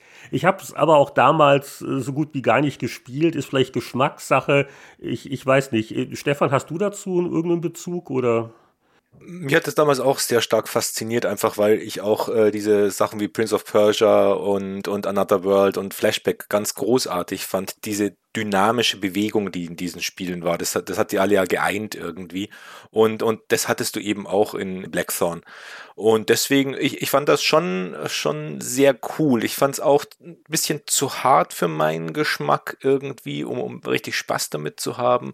Aber einfach den Charakter anzugucken, wie er sich bewegt und, und wie er so cool seine Schrotflinte nach hinten richtet, das ist das einfach. Exakt, es gibt diesen nach hinten Schieß-Move. Du kannst die ganzen Gefangenen auch absichtlich oder unabsichtlich erschießen. Es war auch relativ blutig, weil Gewalt gegen Menschen oder gegen Alien-Menschen. Aber um deine Frage zu beantworten, die mir verrät, dass es dir noch nie Spaß gemacht hat, kann ich dir antworten, nee, das macht auch heute Spaß und ich halte es eher für die stärkste der drei äh, Fassungen. Allerdings muss ich zugeben, habe ich die anderen beiden nur kurz angespielt und Rock'n'Roll Racing hat mir noch nie gefallen. Machen wir doch jetzt den Vergleich Jörg Langer gegen sich selbst. Zitier dich doch mal aus der PC Player und dann, äh, ja, den Kommentar aus heutiger Sicht. In PC Player 1294 vergab ich 71% Blackhawk gehört zu den Programmen, die man einfach startet und spielt, ohne großes Intro, ohne langwieriges Regelstudium. Die Bedienung erlaubt trotzdem einige Finessen. Die Grafik sieht auf den Bildschirmfotos etwas müde aus, gefällt aber durch ihre detailreiche Animation. Blackhawk betont ganz klar die Actionseite. Trotz einiger Puzzles ist die Kämpferei Hauptaufgabe. Dann habe ich noch geschrieben, mein Gott, war ich klug und, und vorausschauend. Interplay scheint mit dem amerikanischen Entwicklerteam Blizzard Entertainment einen guten Fang gemacht zu haben. Deren Produkte Blackhawk und das fast fertige Warcraft machen einen sehr ansprechenden Eindruck. Ja. Es ist wohl zur selben Zeit eine Preview-Version, nämlich auch schon von Warcraft rumgeschickt worden, weil äh, dann der Michael Hengst den Powerplay, den wir auch noch gleich kurz zitieren, der hatte sogar dann einen Warcraft-Kasten im Test von Blackthorn sogar noch integriert, um das mal so, so einzuordnen. Also da war Blizzard schon unterwegs zu ganz neuen Genres. Aber äh, ja, sie wurden also noch alle als Interplay-Spieler auch wahrgenommen. Ja, ja, ja. Das gilt nämlich für alle drei Titel hier. Äh, die wurden von Interplay veröffentlicht. Und äh, es gab ja auch dann Aussagen von den Entwicklern, die meinten also, wie, wie sehr ihnen zum Beispiel der Brian Fargo persönlich auch geholfen hat, so mit Input zu Lost Vikings, was ja so äh, eigentlich das erste so Originalspiel von Blizzard war, wo sie jetzt nicht basierend auf äh, alten Dingern oder alten Rennspielen was gemacht haben und äh, das äh, soll man bei der Gelegenheit vielleicht auch noch mal erwähnen. Ja diesen Einfluss. Ja, aber jetzt meine heutige Meinung ist wirklich durchaus eine positive. Also ich finde die Definitive Edition enttäuschend. Ich sehe da also auch wirklich wenig grafische äh, äh, Vorteile. Also wenn man dann im Detail, ich habe wirklich mich angestrengt, äh, Unterschiede zu finden, äh, anguckt, dann fällt einem halt auf, dass in der 32X-Version Wasserfälle nur eine Farbpalettenspielerei äh, sind. Quasi die Punkte, die die Wassertropfen darstellen sollen, bleiben alle an derselben Stelle und werden halt durchdekliniert, so ein bisschen farbig. Und bei der Definitive Edition kommen tatsächlich Wassertropfen runter. Aber ganz ehrlich, also ja, ich achte es nicht so sehr auf Wassertropfen in Spielen und ich äh, hätte mir von der Definitive Edition her mehr gewünscht und äh, muss aber gleichzeitig sagen, ich hatte erstaunlich viel Spaß in den so anderthalb Stunden, wo ich es dann tatsächlich gespielt habe, die, die eine Fassung. Und man könnte fast meinen, es hätten dich gestrenge Chefredakteure bei der Wertung vielleicht sogar ein bisschen gedrückt, so mit den 71 Prozent, weil der Michael Hengst, der gab in der Powerplay 1294 86 Prozent und der schrieb damals, jeder Level ist mit der nötigen Mischung aus Taktik und Feuerkraft zu knacken. Unfaire Stellen sucht man ebenso vergeblich wie technische Unzulänglichkeiten. Die Grafik ist gut gezeichnet, die Animationsphasen des Helden sind vorbildlich, die digitalen Soundeffekte runden den positiven Eindruck gelungen ab. Kurzum, Black Hawk ist eines der schönsten PC-Action-Spiele des Jahres. Siehst du mal. Ja, also vor allem die Soundeffekte, gut, dass der Michael sie damals erwähnt hat, ich habe es nämlich vergessen. Das kommt schon immer noch ganz gut, so ein kerniges Knallen der Schrotflinte. Oder wenn dich ein Gegner trifft, dann macht das so hämisch. Und das ist der beste Moment, um ihn dann gleich zwei Treffer zu versetzen und so. Achso, das könnte man noch sagen, also es gibt wirklich Trefferpunkte, man hat nur ein Leben, es gibt Continues, es gibt die erwähnten ähm, Speichercodes für bestimmte Stellen oder eben das beliebige Speichern. Jetzt jetzt in den, in allen Versionen. Aber es ist ein, ein, also ein durchaus nicht unkomplexes, langsam taktisches Actionspiel. Das war jetzt ganz rührend und unterhaltsam, was ihr da an Spielen vorgestellt habt. Aber jetzt sollten wir doch wirklich endlich zum Höhepunkt dieser Sammlung kommen und der ist natürlich Rock'n'Roll Racing. Ich habe jetzt keine alten Tests mehr von mir gefunden. Ich muss das aber privat gespielt haben. Ich habe das jedenfalls noch vage in Erinnerung gehabt und war jetzt beim Wiederanspielen eher angenehm überrascht. Das hat sich vom Fun-Faktor her ganz gut gehalten. Es ist ein Rennspiel mit isometrischer Perspektive, das uns doch damals auch schon an RC Pro M erinnert hat. Und das war wiederum ein Titel, den Rare für das Nintendo Entertainment System entwickelte und das war eine sehr beliebte Beschäftigung damals in der Powerplay-Redaktion, als die Pro-Am zu spielen, weil man da nicht nur um Kurven flitzte, sondern sein Auto aufgerüstet hat und da gab es auch extra Waffen, um den Mitspieler zu schädigen. Rock'n'Roll Racing äh, hat aber äh, doch eine ganz andere Geschichte. Und zwar ist das eigentlich der Nachfolger von ja dem ersten Spiel, das Silicon Synapse, bevor sie Blizzard wurden, entwickelt hat. Und das war RPM Racing, auch bekannt als das angeblich erste in den USA entwickelte Spiel für die Super Nintendo Konsole. Und RPM Racing wurde wiederum bezeichnet seinerzeit als eine Art Remake von Racing Destruction Set Electronic Arts 1985 auf dem Commodore 64 ist übrigens auf meiner äh, Themenliste fürs nächste E-Book, äh, wenn es mal irgendwann fertig wird. Muss ich mir äh, dringend mal wieder angucken. Und äh, da gab es nämlich schon 85 schon dieses Konzept von zwei Spielerduellen äh, auf äh, grafisch eher schlichten Kursen, äh, wo man aber auch schon Rumpeln und Action und Spaß haben konnte. Auf dem C64 halt sogar mit einem Construction Set dabei. Ja, und Rock'n'Roll Racing, eine meiner Lieblingsanekdoten aus den Videos, die Extras können wir am Schluss vielleicht noch kurz erwähnen. Da war auch Brian Fargo mit so einem Ideengeber, der also meint, ha, Rennspiel, was passt zu einem Rennspiel, wir brauchen Rock'n'Roll. Und äh, zunächst hat man gedacht, wäre das nicht cool, was mit CC Top zu machen, die damals ja sehr populär waren. Und CC Top Racing, das war die Idee, aber dann hat man gehört, was äh, das CC Top Management da gerne für eine Entlohnung hätte und hat dann schnell abgewinkt. Aber es gab dann wohl einen so ein Lizenzverlag, der hat wohl so relativ günstige Sachen im Angebot gehabt, aber durchaus prominente Classic Rock Sachen. Und so machte Rock'n'Roll Racing doch noch seinem Namen alle Ehre.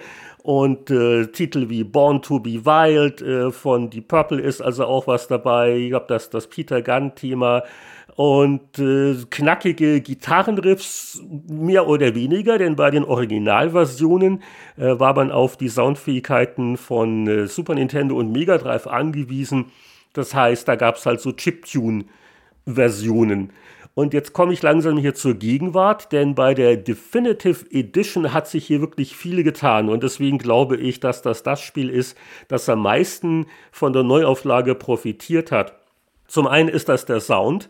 Äh, du hörst die richtigen Lieder.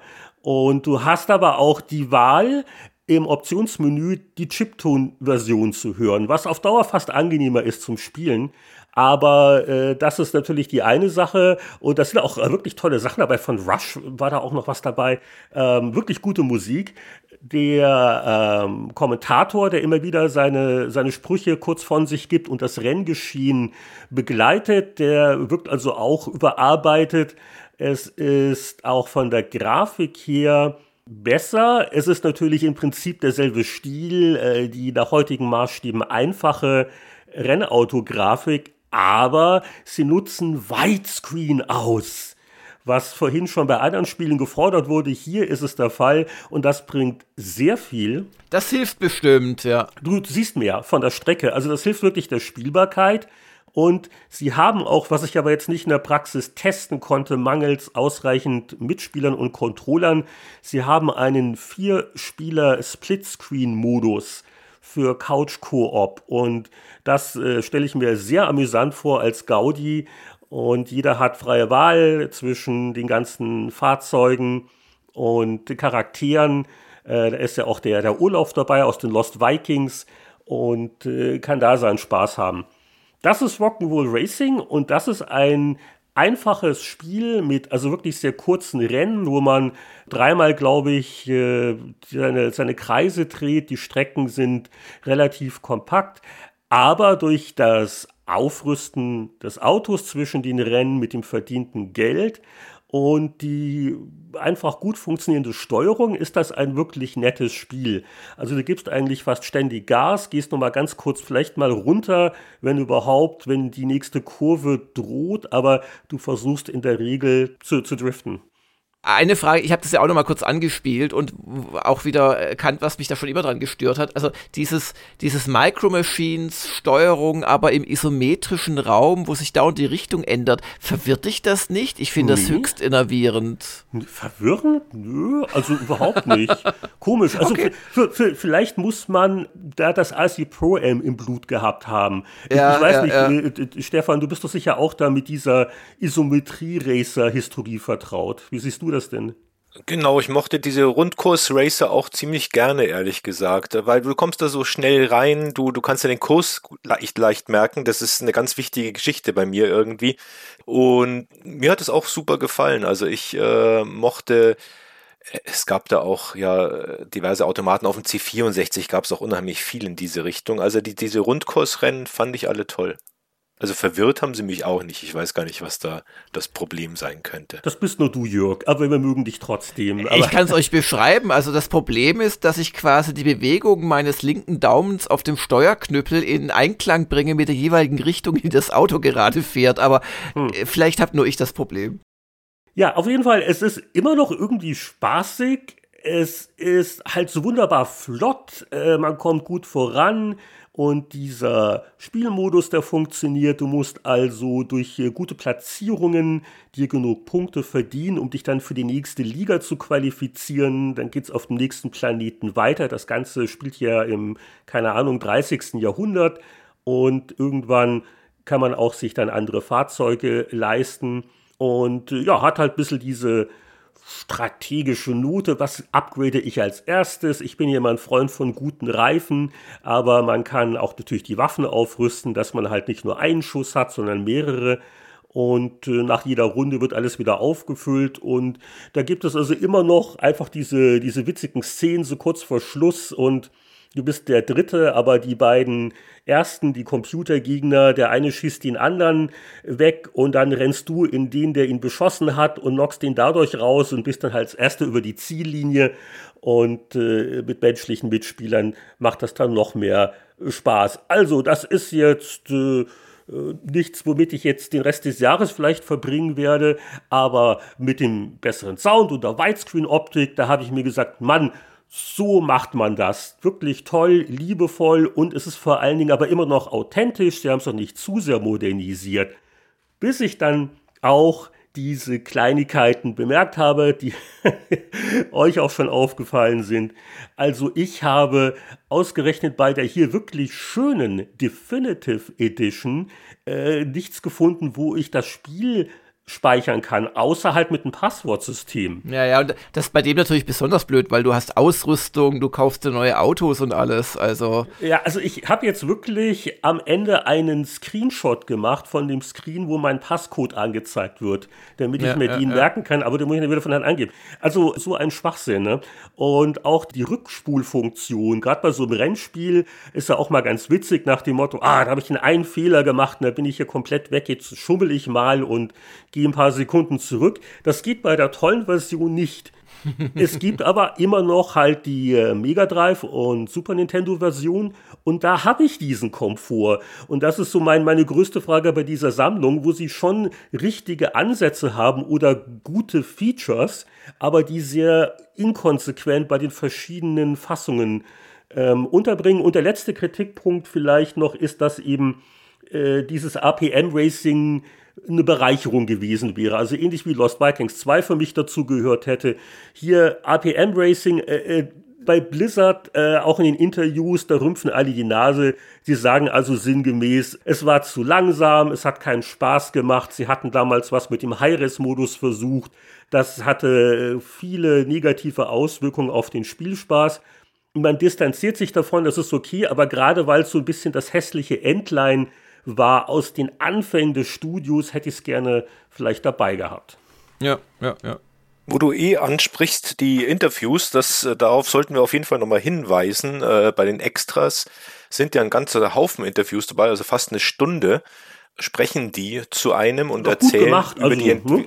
ja das schön. genau die erzählen über die Entwicklung der verschiedenen Spiele über die Anfänge des Studios wie es damals zuging untermalt ist das auch mit ein bisschen mit Schnappschüssen aus der damaligen Zeit also ich fand das unheimlich interessant und ich bin echt lange hängen geblieben. Irgendwie eine halbe Stunde habe ich da in diesen Videos äh, geguckt. Also genau, wie eine, wie eine gute Doku im Prinzip, kann man das schon fast nennen das war sehr schön. Äh, es war äh, schockierend zu sehen, wie alt sie alle geworden sind und zu wissen, dass man selbst genauso alt geworden ist. Ähm, weil das waren schon echt junge Burschen damals. Nee, das habe ich äh, mit voller Genuss gesehen. Ich fand die anderen äh, Extras dafür mittelprächtig. Ja, also, ein paar Galerien halt, ne? Ja, aber da, da war jetzt nichts Großes dabei, wo ich sagen würde, wow, da, da verschlägt es mit dem Atem davon. Ja, bevor wir vielleicht dann zu einer Art Endbewertung der ganzen Trilogie kommen, noch hier auch bitte die Pressezitate, werte Kollegen, vorlesen. Ja, da springe ich doch mal in die Bresche und äh, zitiere meinen Ex-Chef Martin Gaksch, der das in der Maniac 494 getestet hat. Und zwar mit 77% auf dem Super Nintendo. Der meinte, Kraftvolles Megabit-Motodrom ohne Fehlzündung. Spannend, hinterhältig und mächtig motivierend. Vier Autos fahren im Kreis, picken ab und zu ein Extra auf und bringen Leben in die Bude. Wen interessiert's, dass das Scrolling ruckelt und höhere Levels wenig Abwechslung bieten? Wer sich vor solch antiken Vergnügen nicht scheut und öfters einen Spielpartner zur Hand hat, kann sich der Faszination von simplem Spielverlauf, ausgeklügelter Steuerung und gezieltem Power-Up-Pep nicht verweigern. Oh, das klang jetzt durchaus enthusiastisch. Und Martin war auch einer unserer IC Pro M Liebhaber. Das kann ich noch mal vielleicht dazu sagen, merkt man schon. Ja, Wertung passt. Ja, das war für Maniac-Verhältnisse damals, war das schon eine, eine sehr ordentliche. Und obendrauf hier noch kurz ein Zitat von Jan Badisch aus Videogames 1093.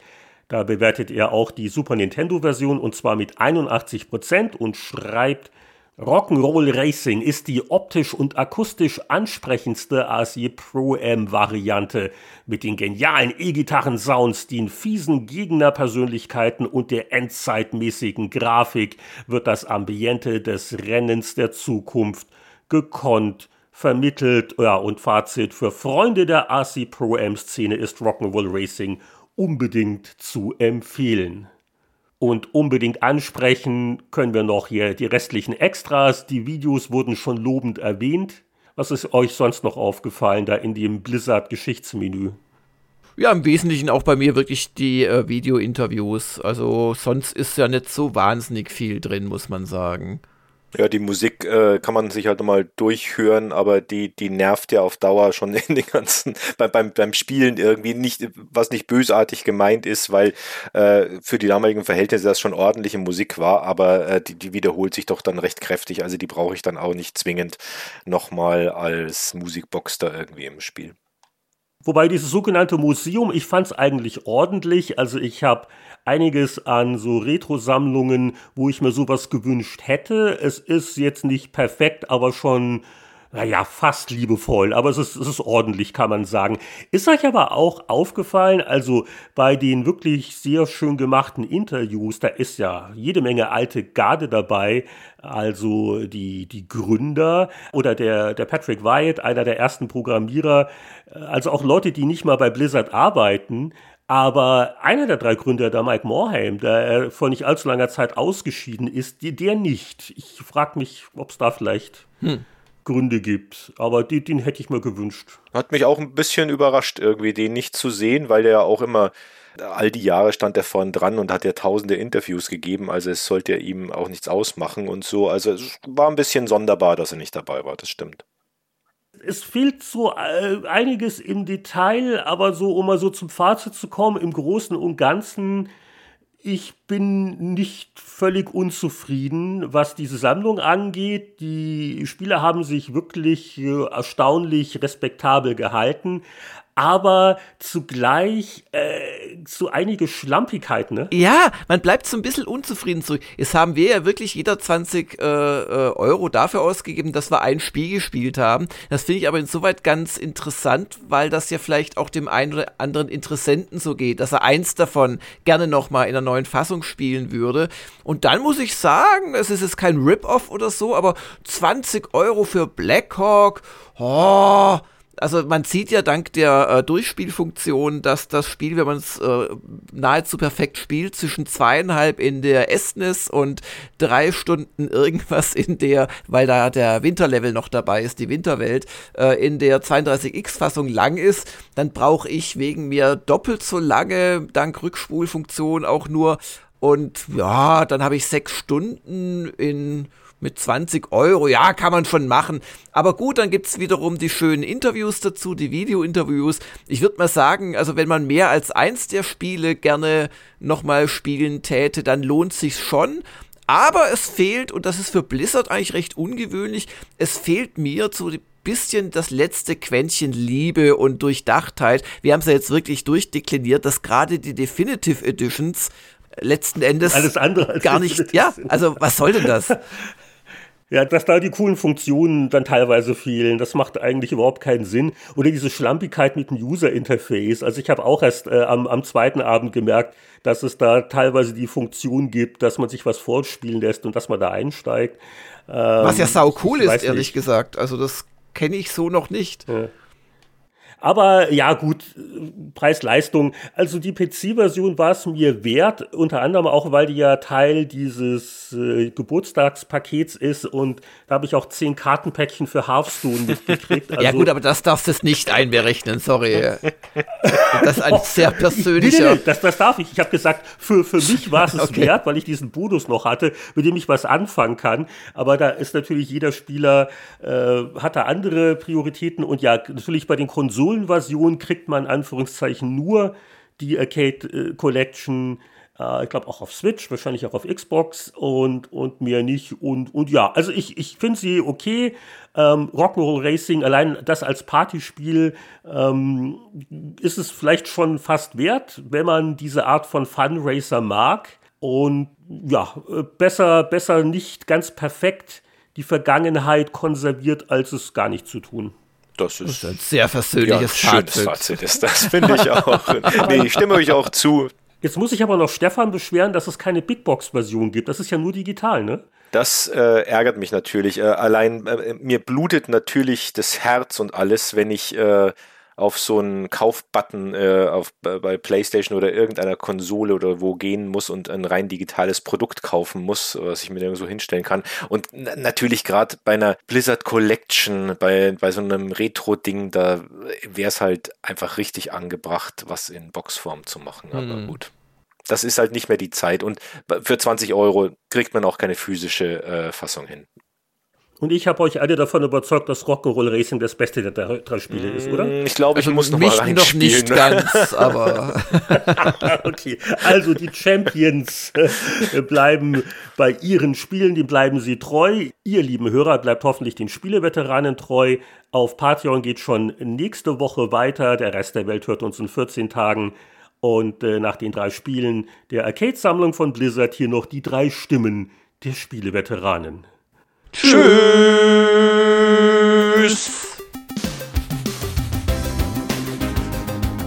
Wir beenden hiermit Spieleveteranen Episode 208 und es hat wieder riesig Spaß gemacht mit dem Gastveteran Stefan Freundorfer, einem international renommierten Wikinger-Experten, wie wir heute gelernt haben.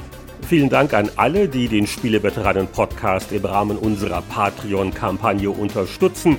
Die 5-Dollar-Spendierer hören uns ja schon nächste Woche wieder und die Mäzenbäcker, an die geht der traditionelle namentliche Gruß. Deswegen Hallo an Christian Kohlheim, Markus Werner, Champa, Marc-Alexander Grundke, Lüder Görtmüller, Pascal Turin, Gronk, Mario Stritzelberger, Sören Stoneman, Alexander Schulz, Tobias Navarra, Christian Timmer, Andreas Wander, Thomas B., Heinrich von Wallnau, Peter Verdi, Whitebed, Abrichte und Kurprinz. Bis zum nächsten Mal alles Gute, wir hören uns wieder beim Spieleveteranen-Podcast.